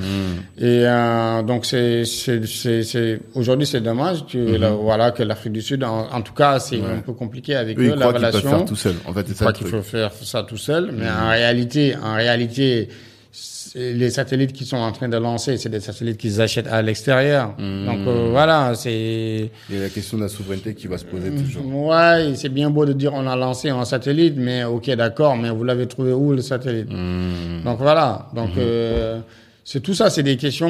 euh, en tout cas, une Mais fédération. même si on est dans le projet Osiris, Ouais. mais il y a personne qui fabrique des satellites encore en Afrique. C'est ça que je te dis. Donc euh, la mutua- mutualisation des ressources se permettrait quand même assez rapidement de mettre en place donc euh, une industrie capable de fabriquer des composants électroniques en Afrique. Aujourd'hui qu'on n'a pas.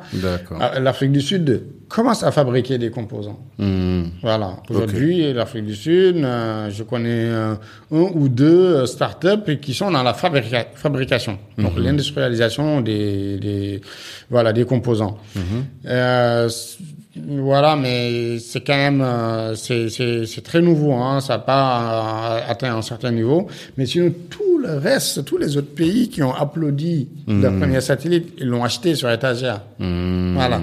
Après, le Sénégal a eu une approche différente. Le Sénégal a décidé, c'est pour cela que le Sénégal n'a toujours pas lancé son satellite. Mhm. C'est quand même, ça pose des questions parce qu'on se dit c'est quand même un pays qui est souvent très dynamique dans le domaine des tech, tout ça. Voilà. Mais euh, donc l'approche du Sénégal, c'est de d'envoyer de la ressource se faire former à l'étranger. Donc ils ont sélectionné six étudiants issus de voilà de- d'écoles d'ingénieurs qui sont envoyés à Montpellier dans une école euh, Ok. de- d'aérospatiale pour apprendre à construire les satellites et donc à revenir au Sénégal pour construire le, leur premier Ok, satellite. vision à long terme quand même. Voilà, voilà, c'est ça. Voilà, donc c'est l'approche aujourd'hui. Mais clairement, euh, Osiris a été bien accueilli dans d'autres pays comme euh, la Zambie, voilà, qui clairement euh, euh, communique autour de ça, du programme Osiris. Donc là, en fait, c'est- même pas de la levée de fonds. Là. Tu dois faire du lobbying là pour ton Exactement. projet. Exactement.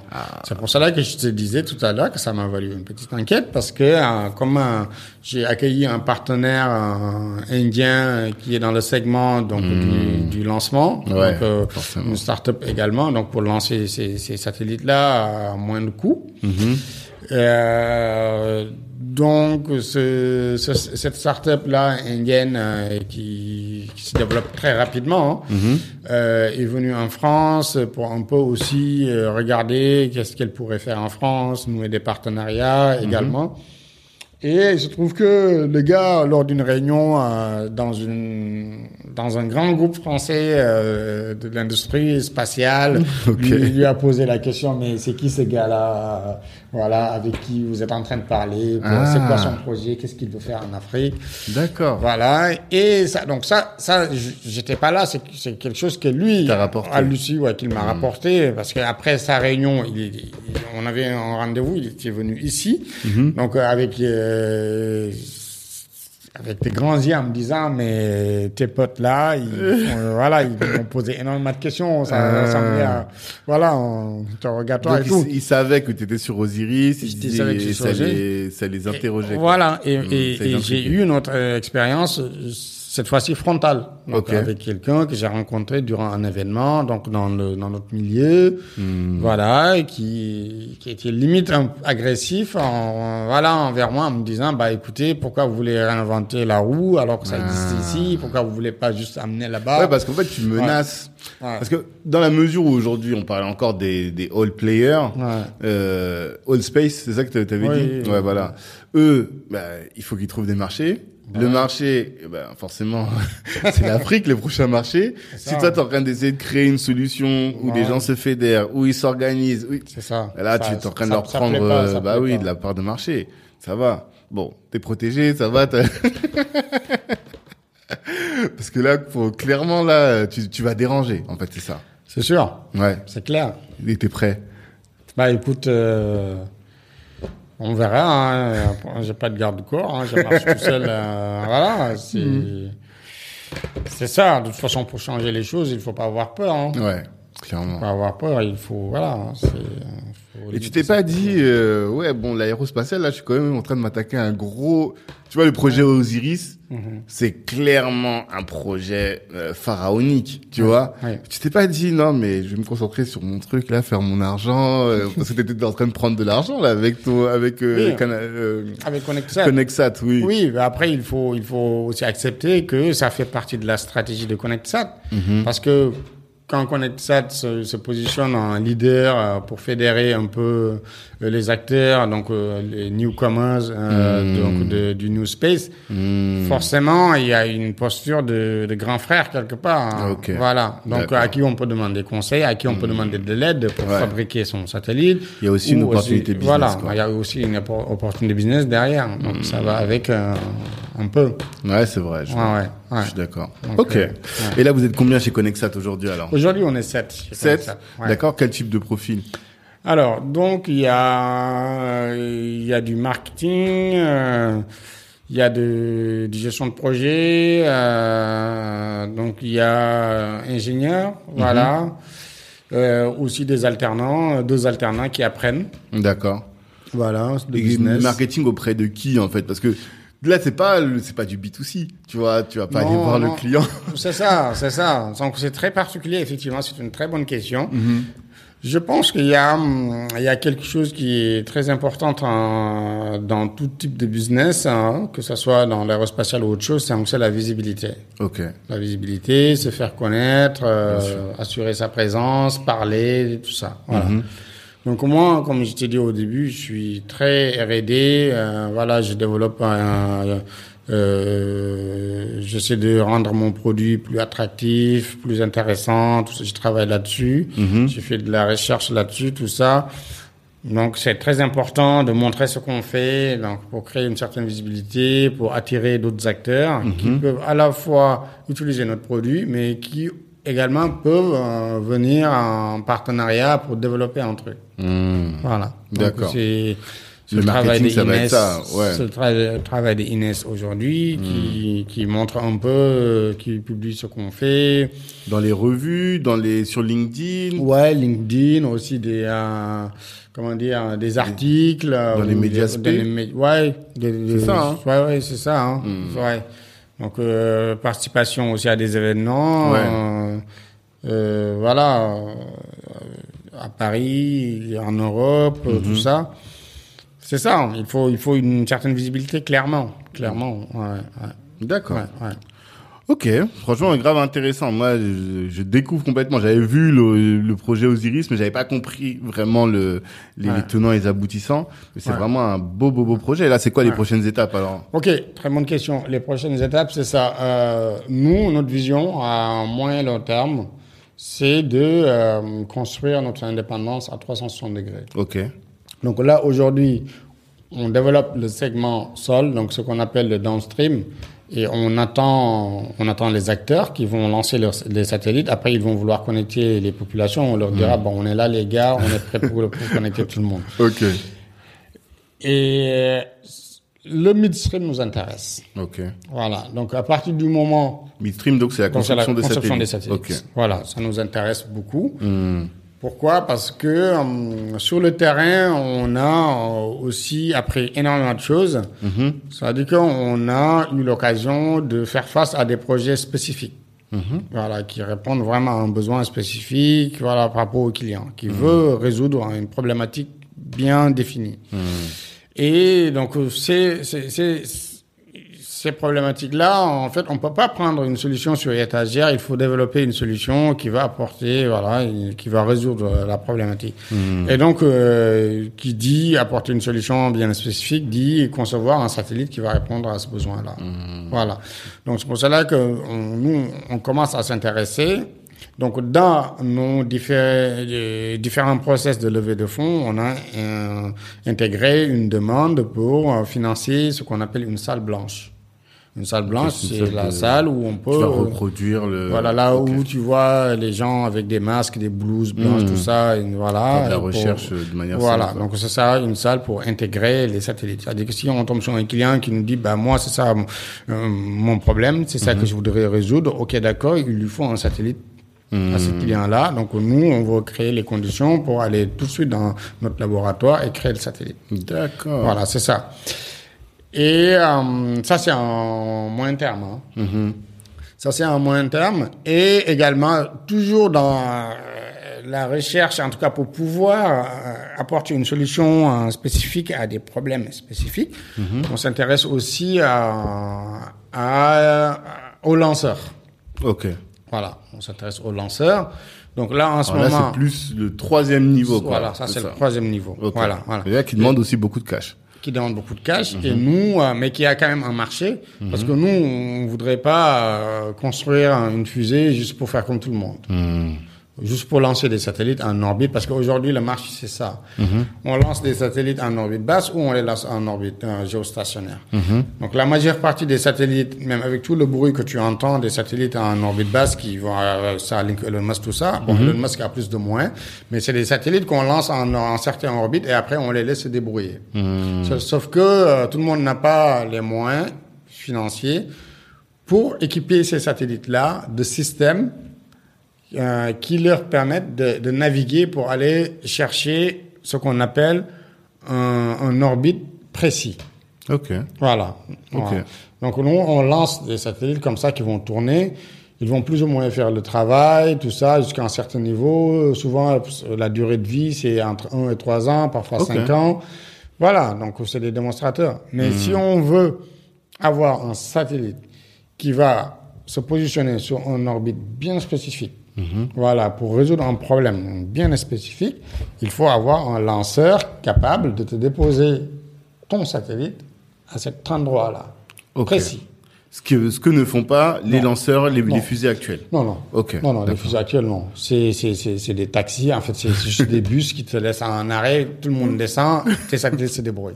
Ok, Voilà. C'est qui, c'est qui, c'est les satellites qui sont beaucoup plus performants techniquement vont se débrouiller. euh, ça va leur prendre beaucoup de jours Mhm. c'est pour naviguer, pour retrouver leur orbite. Mhm. Les autres vont tourner en rond, voilà, et après vont descendre. D'accord. Voilà. Donc nous, on souhaiterait euh, lancer un petit lanceur, en tout cas concevoir un petit lanceur Hmm. qui va qui va trouver son marché, hein, c'est sûr, parce qu'aujourd'hui il y a énormément à la fois des chercheurs, des gouvernements, même des militaires en lien avec la défense, des chercheurs qui voudraient avoir le satellite à un orbite précis. Hmm. Donc notre lanceur nous permettrait de délivrer ces satellites. Mais comment est-ce que tu te dis Ouais. que toi, Ouais. en tout cas que ta boîte, va réussir à faire ça alors que personne n'y arrive? Est-ce que t'as as vu quelque chose que tu te dis, ils ont pas exploité ce truc-là? Est-ce que tu vois?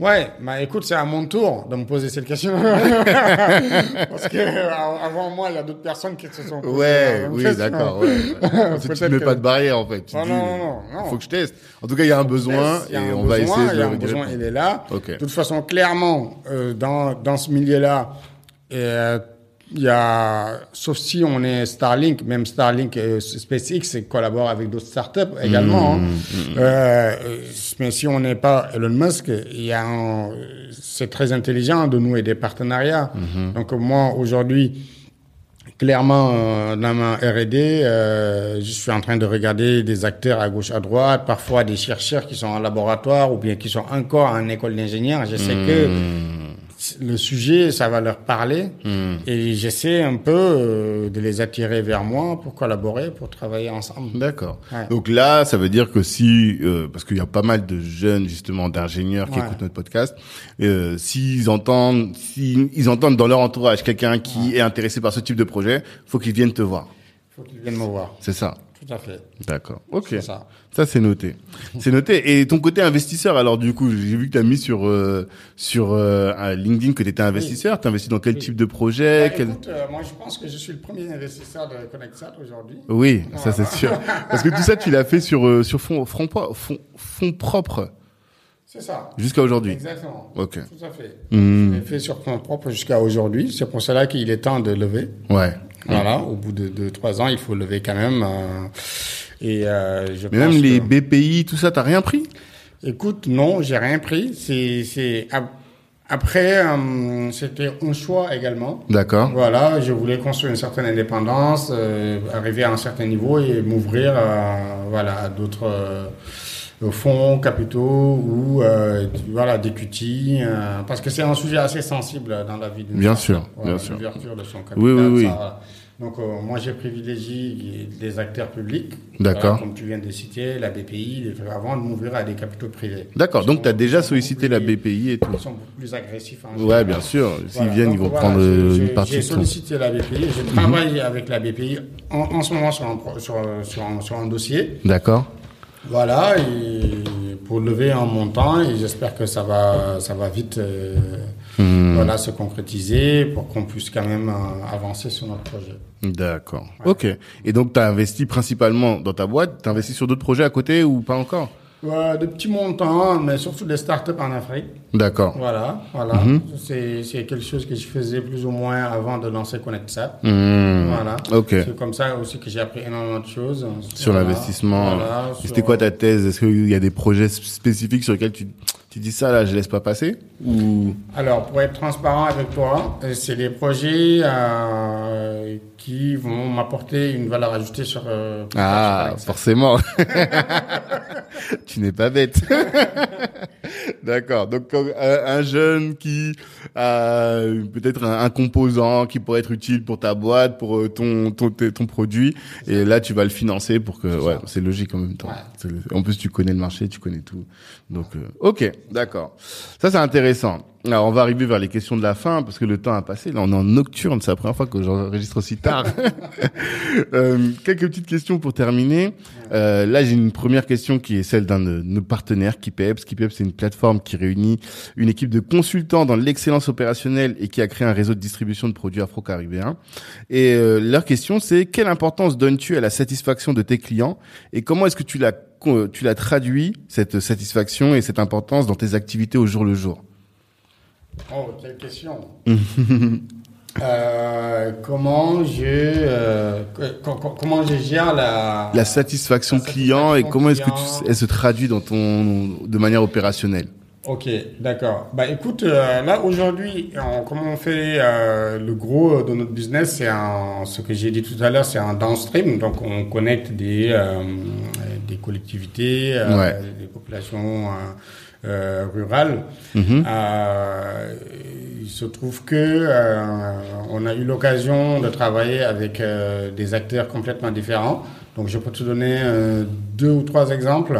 Un, un exemple, c'est euh, l'UNICEF qui est quand même euh, une grosse machine. Ouais, une grosse ONG. Voilà, qui Mm. a quand même des attentes très particulières, différentes, avec des process. Mhm. Quand on arrive, euh, et on, se plie en fait à leur process. On Forcément. pas, euh, voilà. Ouais. Et même si notre agilité quand même, a, a- voilà, nous a beaucoup aidé à, fa- à faire un deal avec UNICEF, Mhm. parce que on, voilà, UNICEF euh, avait euh, avait sa façon de travailler, une manière de travailler, l'acquisition et de, euh, des- des outils euh, chez UNICEF est très différent, Mhm. voilà.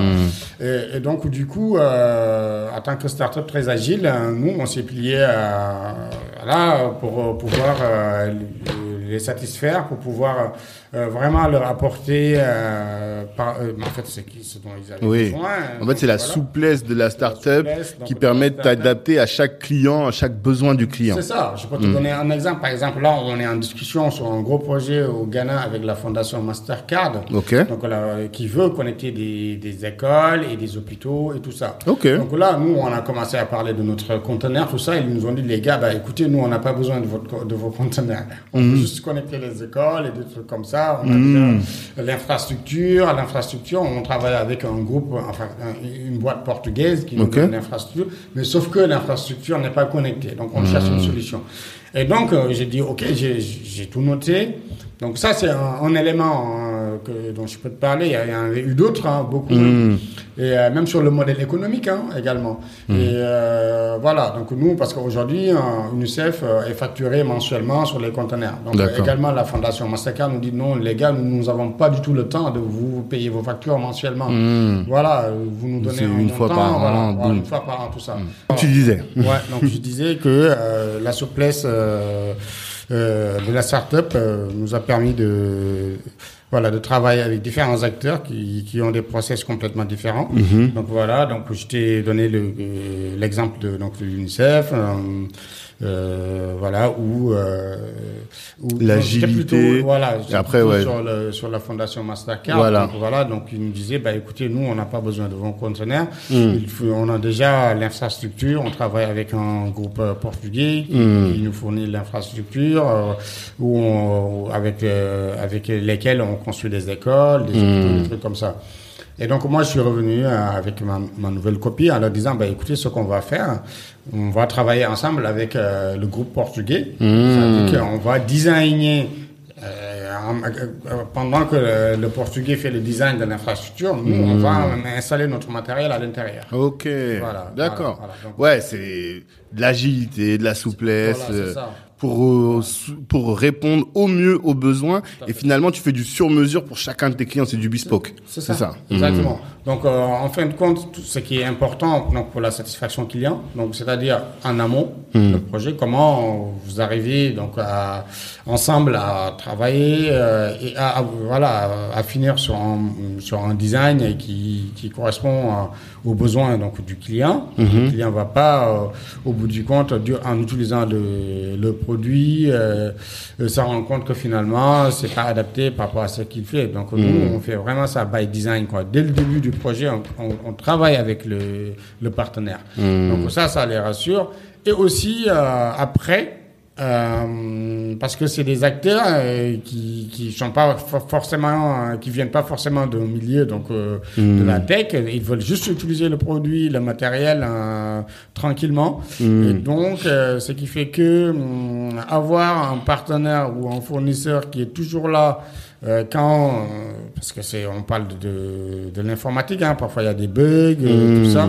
Donc nous on a un outil qui qui nous permet de surveiller notre matériel à, à temps réel où est-ce qu'il se trouve dans le monde D'accord. voilà, en temps réel, nous, nous, nous recevons en instantané les bugs Ouais. pour pouvoir les corriger. Et donc, tu peux traiter, même si à distance, euh, de manière très simple. Donc quoi. ça, ça fait que euh, nos partenaires sont très rassurés, nos clients sont très rassurés. D'accord. Voilà. Ok. Ça, c'est top. C'est vraiment top. Euh, Il y a une question que je pose en général, mais en réalité, toi, je pense que tu es déjà dedans. C'est, je pense que tu es au courant qu'en 2050, euh, l'Afrique représentera un quart de l'humanité. Ouais. Et euh, donc, euh, notre, euh, les choix que notre euh, continent prendront, prendra plutôt, ils vont s'imposer d'une manière ou d'une autre. En tout cas, ils vont impacter beaucoup le fonctionnement du, du continent, euh, du monde au sens très large. Euh, comment est-ce que toi tu te positionnes par rapport à ça? Et j'ai même envie de dire d'un point de vue euh, Je pose pas la question d'habitude, mais là j'ai envie de te la poser d'un point de vue euh, climatique et écologique. Comment est-ce que toi tu te positionnes? Est-ce que ta solution, elle euh, s'imbrique dans euh, tous les enjeux climatiques du monde de demain? Tout à fait.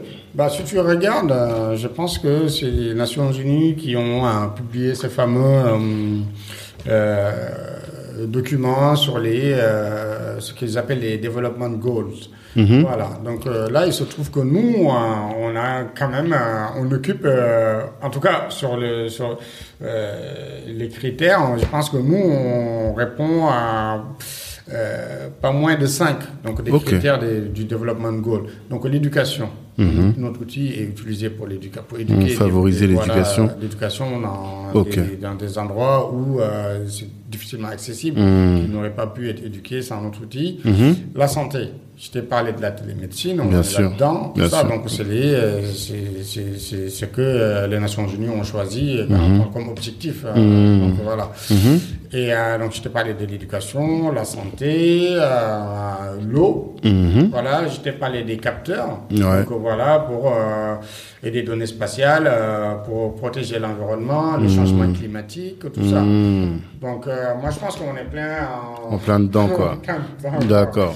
Ok. Voilà, voilà. Et on recycle euh, des conteneurs. D'accord. Voilà, Mais les déchets de, de, de- alors, est-ce que les, les- toute cette constellation, elle va avoir un impact sur euh, la, la qualité de l'air, sur euh, le réchauffement climatique ou pas du tout?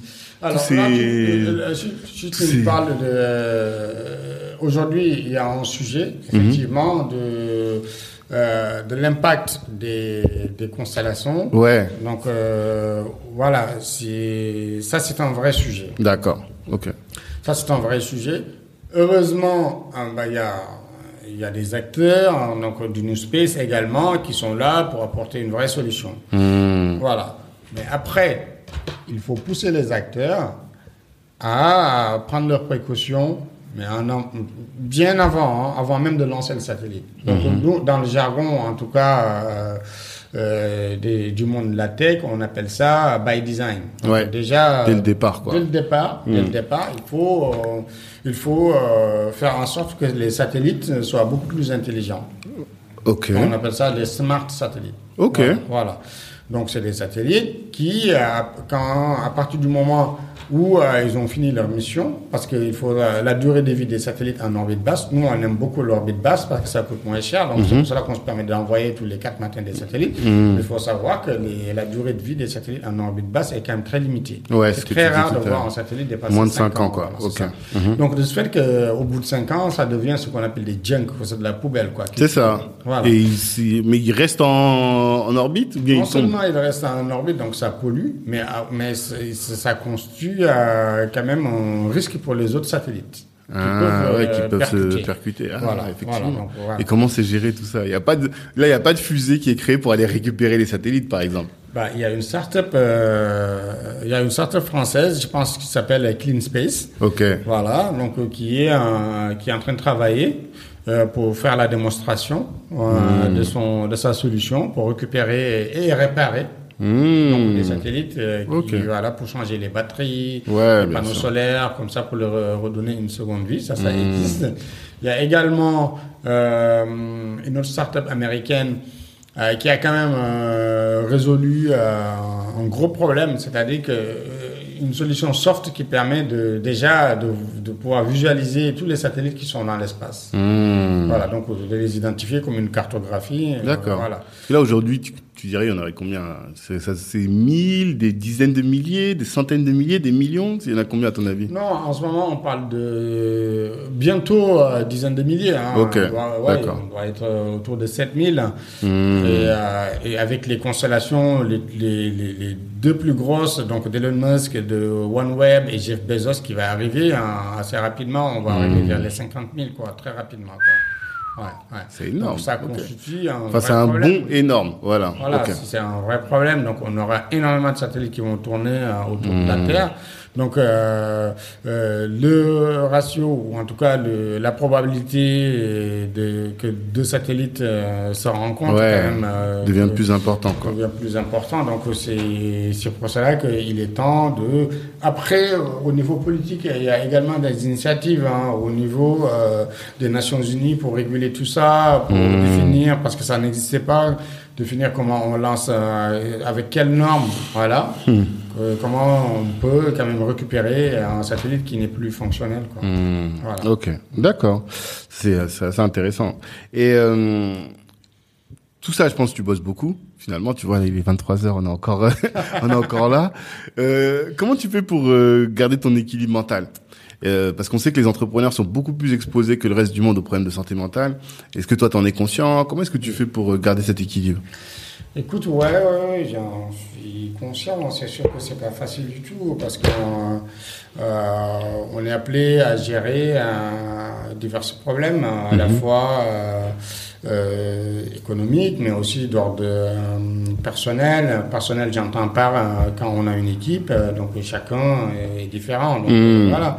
Donc il y a, il y a, il y a- y a- cet aspect-là euh, de, euh, de gestion euh, de ressources humaines, des gens avec qui on travaille. On sait que les, euh, les, les profils sont différents. Quand on est appelé à travailler sur un projet avec des profils différents, tout ça, Ouais, c'est quand même des facile. paramètres à gérer. Mhm. Et euh, donc je l'ai déjà évoqué, l'aspect économique, tout ça, parce qu'il y a beaucoup de, à la fois de d'incertitudes, euh, euh, des challenges aussi, des, des, des barrières aussi euh, technologiques à lever. Mhm. Donc ça occupe quand même énormément de temps pour réfléchir, apporter des solutions techniques, voilà à la solution. Mhm. Donc tout ça, ça constitue quand même euh, effectivement euh, un poids Mhm. euh, pour l'entrepreneur. Mais bon, moi, ce que je conseille, euh, aux- en tout cas aux entrepreneurs ou ceux qui veulent devenir entrepreneurs, euh, de ne pas se déconnecter, de ne pas, parce que les entrepreneurs ont tendance à tout de suite à être comme ça, parce que comme il y a énormément de sujets à gérer, ils ont tendance à se fermer, Mm. à s'enfermer, euh, euh, à travailler, euh, je sais pas, euh, 23 heures euh, par jour, Mhm. pour essayer de, voilà, de résoudre des problèmes. Ouais, tous les problèmes. Il faut, c'est pas en s'enfermant qu'on résout les problèmes. Ouais, toi, comment tu fais? En, en sortant, en rencontrant les gens Hmm. et à discuter, en discutant avec des gens qui n'ont absolument rien à voir avec mon milieu. Ok.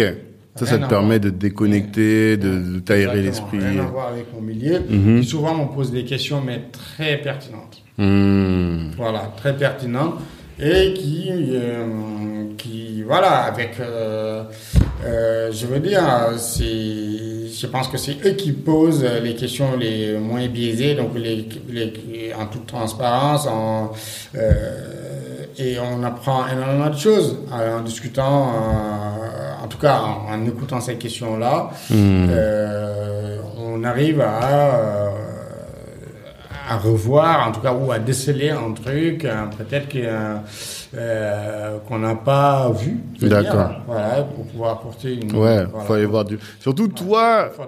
Comme t'es, t'es- tu fais du sport. Ouais, c'est clair.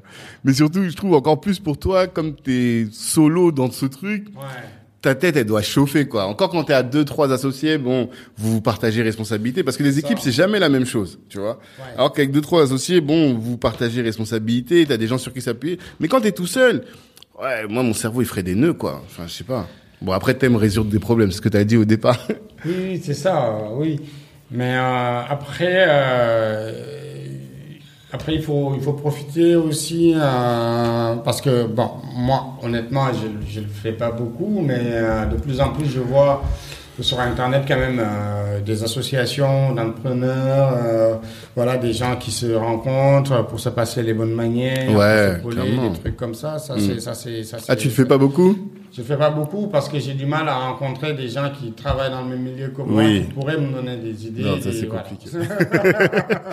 En tout cas, dans la communauté, ça va être difficile. Mais, euh, comme tu le dis, ça peut être intéressant de rencontrer des mecs, des personnes qui sont qui ont un level quand même et qui peuvent sur d'autres sujets t'apporter. Sur le sujet des finances, là, moi j'ai quelques profils que, avec lesquels je vais te mettre en contact.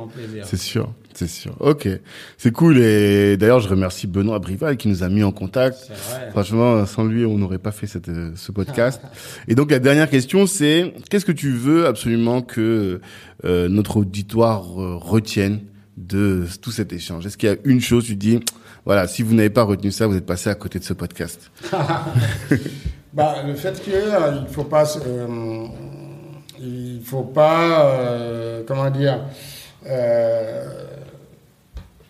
bah, tout est possible en fait. Tout est possible. Il faut pas se mettre les bâtons dans les roues en se disant bah non, on peut pas faire ça. Euh, et c'est pas que en France. Hein. Moi récemment, j'ai reçu un mail, une fille euh, noire au Canada qui m'a dit bah écoute, euh, moi j'ai toujours rêvé de travailler dans l'aérospatial, Mhm. mais quand je- j'en parle dans mon entourage, tout le monde rigole.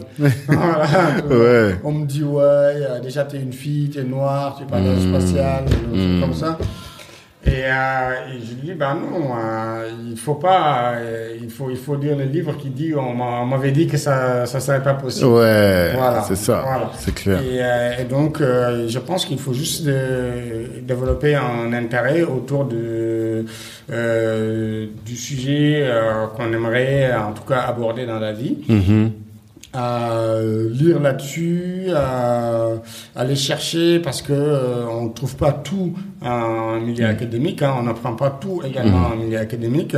Euh, la curiosité euh, nous permet d'apprendre énormément de choses, voilà. Et, euh, et aussi, il faut se dire que il y a, il n'y a pas un individu qui, qui, qui maîtrise à 3- 360 son sujet, quoi. Ça n'existe pas. Même, même euh, il y a une vidéo euh, virale là, qui passe il y a pas très longtemps. Tu vois Elon Musk, il y a un YouTuber qui lui pose une question sur ses, sur sa techno, de- donc euh, sa fusée, et Elon Musk lui dit ouais, on va utiliser telle techno pour la fusée, pour faire ça et ça et ça. Et donc le YouTuber lui dit bah ok d'accord, mais tu n'as pas tout résolu, tu n'as pas résolu la, toute la question. Alors et l'autre côté, bah, je peux pas utiliser les Ouais. Voilà, il lui dit, bah alors, mais ça, tu me parles juste d'une partie de la fusée, mais il y a une partie, euh, tu n'as pas ton, Ouais. ta techno. Donc même lui et toutes ses équipes, ils avaient, ils avaient pas vu ce- et cette partie-là. Elon Musk en live, il a regardé le gars, il lui a dit merci beaucoup. Ah. Il lui a dit merci beaucoup, on va gérer ça. Merci Ah. pour, euh, pour voilà. Il a pour- ouvert un coin de- Ah, il a mis de la lumière sur un truc que lui-même, toute l'équipe avait pas vu. Et, et- Mm. et dans la vidéo, on voit que le mec, plus tard, il repasse, euh, voilà, pour, euh, pour le filmer encore. Il lui dit, bah, alors, le- l'autre sujet Ouais. on avait évoqué, il a dit, oui, on a géré le truc, on a résolu tout ça. Ouais. Donc, même Elon Musk, Ouais. il ne maîtrise pas. En fait, euh, son business à 360, son Mm. sujet. Alors que c'est le mec aujourd'hui qui a le plus réussi dans le domaine. Donc il faut pas, il faut pas euh, se dire non, euh, je connais pas, euh, je suis pas assez bon là-dedans. Non, non. En tout cas, si c'est un sujet qui t'intéresse, il faut y aller. Et après, se donner les moyens par la lecture, la curiosité, et aussi également fréquenter des gens qui s'y connaissent dans ce milieu. Et du- comme ça, on peut euh, apprendre des choses, euh, avoir des échanges. euh, trouver des gens qui, qui peuvent com- euh, complémenter à Mhm. nos connaissances et Mhm. y aller quoi. D'accord. Voilà, c'est ce que j'ai dit aux futurs entrepreneurs, euh, quel que soit le, Le secteur d'activité. Voilà, quel que soit le secteur d'activité, il faut savoir que dans le monde euh, sp- euh, spatial, on ne cherche pas seulement des astronautes ou des ingénieurs, non, mais il y a tout. Aujourd'hui. Ouais. il y a des médecins euh, qui, qui sont en train de travailler euh, pour mettre au point euh, euh, voilà, des, des solutions. Ça peut être euh, des médicaments qui pourraient aider les astronautes, parce que les astronautes, une fois dans l'espace, Ouais, quand même, subissent énormément de choses. Euh, tu vois, il y a leur visage qui se déforme. et Ah ouais? Mmh. voilà. Oui, bien sûr. Bah voilà, il y a, s'allongent, ils- leur corps est... Ouais, on on- on ne raconte pas tout. Hein. Ouais, nous on Ouais, peut c'est pas me. Ouais, si t'es la pas, euh, Ouais, si t'es pas euh, intéressé par ces sujets, tu vas même pas y penser. Mais Voilà, c'est vrai que c'est voilà, un autre milieu, donc. euh, hmm. c'est pour cela que c'est très difficile. euh, la préparation Hmm. est très rude, euh, ça demande beaucoup d'années. Hmm. Mais euh, c'est pas, c'est pas un voyage, euh, c'est pas un voyage d'affaires, c'est pas euh, du tourisme non plus. Hein. C'est ça. Donc, euh, Pas encore. Bientôt il y aura du, du Bientôt, tourisme. bientôt. Et même s'il y aura du tourisme, ça, ça voudrait dire que Il y les encore plus médecins besoin, ont- ouais. voilà, auraient déjà Ouais. travaillé pour rendre ça Mm. beaucoup plus plus tranquille. Quoi. Hmm. Voilà, donc euh, les équipementiers également. Il y a beaucoup de besoins, c'est ça Voilà, ça, même euh, l'alimentation hmm. l'espace. Euh, voilà, si on est traiteur, on s'intéresse à l'alimentation. Voilà, on peut aussi se rapprocher de ce monde pour hmm. Voir qu'est-ce que mangent les astronautes, qu'est-ce qui ferait que ça pourrait marcher beaucoup mieux quand on est astronaute à consommer tel ou tel produit? Donc c'est un monde mais ouvert où tout le monde a sa place. Quoi. Ouais, je vois. Ouais. Ok, top. Top. Ben, merci beaucoup, Abdoulaye. Franchement, euh, c'était hyper intéressant et j'ai appris énormément de choses. Et euh, on te souhaite de la réussite. Vraiment, on souhaite que ce projet Osiris aboutisse. Parce que je pense que c'est, c'est c'est pertinent et même fondamental qu'on retrouve cette souveraineté là en Afrique, dans cette dimension là. Et donc on te souhaite de la réussite. Et si tu as besoin de quoi que ce soit, on est là, on est ensemble en tout cas. Bah écoute, euh, ouais, c'est pas tombé dans, dans la hein. j'espérais pas. Ok. Et à tous, donc je vous dis euh, rendez-vous vendredi prochain pour un prochain invité tout aussi inspirant qu'Abdoulaye. Force à chacun. Ciao. Hello, hello. Merci d'avoir pris le temps d'écouter cet épisode jusqu'au bout. Avant de terminer, je voulais vous annoncer la création de la Kali Business Academy. Qu'est-ce que c'est que la Kali Business Academy? C'est un centre de formation dans lequel vous êtes formé par les meilleurs. Imaginez que Rokaya Diallo ou Harry Rosenmack vous forment à la prise de parole en public. Ou encore que Ibrahima Sissoko vous forme à entreprendre dans la tech. Ou que Olivier Laouché, euh, Christian Zella de Nofi vous forme à entreprendre dans les médias. Voilà un peu le type de programme que l'on vous concocte dans le cadre de la Cali Business Academy. Apprenez à entreprendre, certes, à vous insérer ou à obtenir des skills professionnels, mais en étant formé par les meilleurs. Ces meilleurs-là, vous les avez écoutés dans le cadre du podcast, vous les connaissez dans la communauté et ils sont là à votre disposition pour répondre aussi à toutes vos questions. C'est ce centre de formation pour le découvrir. Eh bien, ce que je vous invite à faire, c'est de nous suivre Black Network sur tous les réseaux sociaux, d'aller sur notre site internet aussi, de vous inscrire pour recevoir notre newsletter. Et là, vous serez informé régulièrement des différentes sessions de formation en présentiel ou à distance que nous allons organiser. Et puis par rapport au podcast, eh bien, comme je vous le dis toujours, merci de partager autour de vous.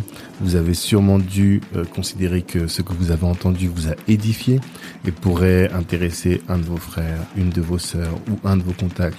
Eh bien, si vous partagez, si vous commentez sur euh, Apple Podcast, ça va nous aider à faire grandir le podcast et à toucher un maximum de monde. Merci pour votre attention.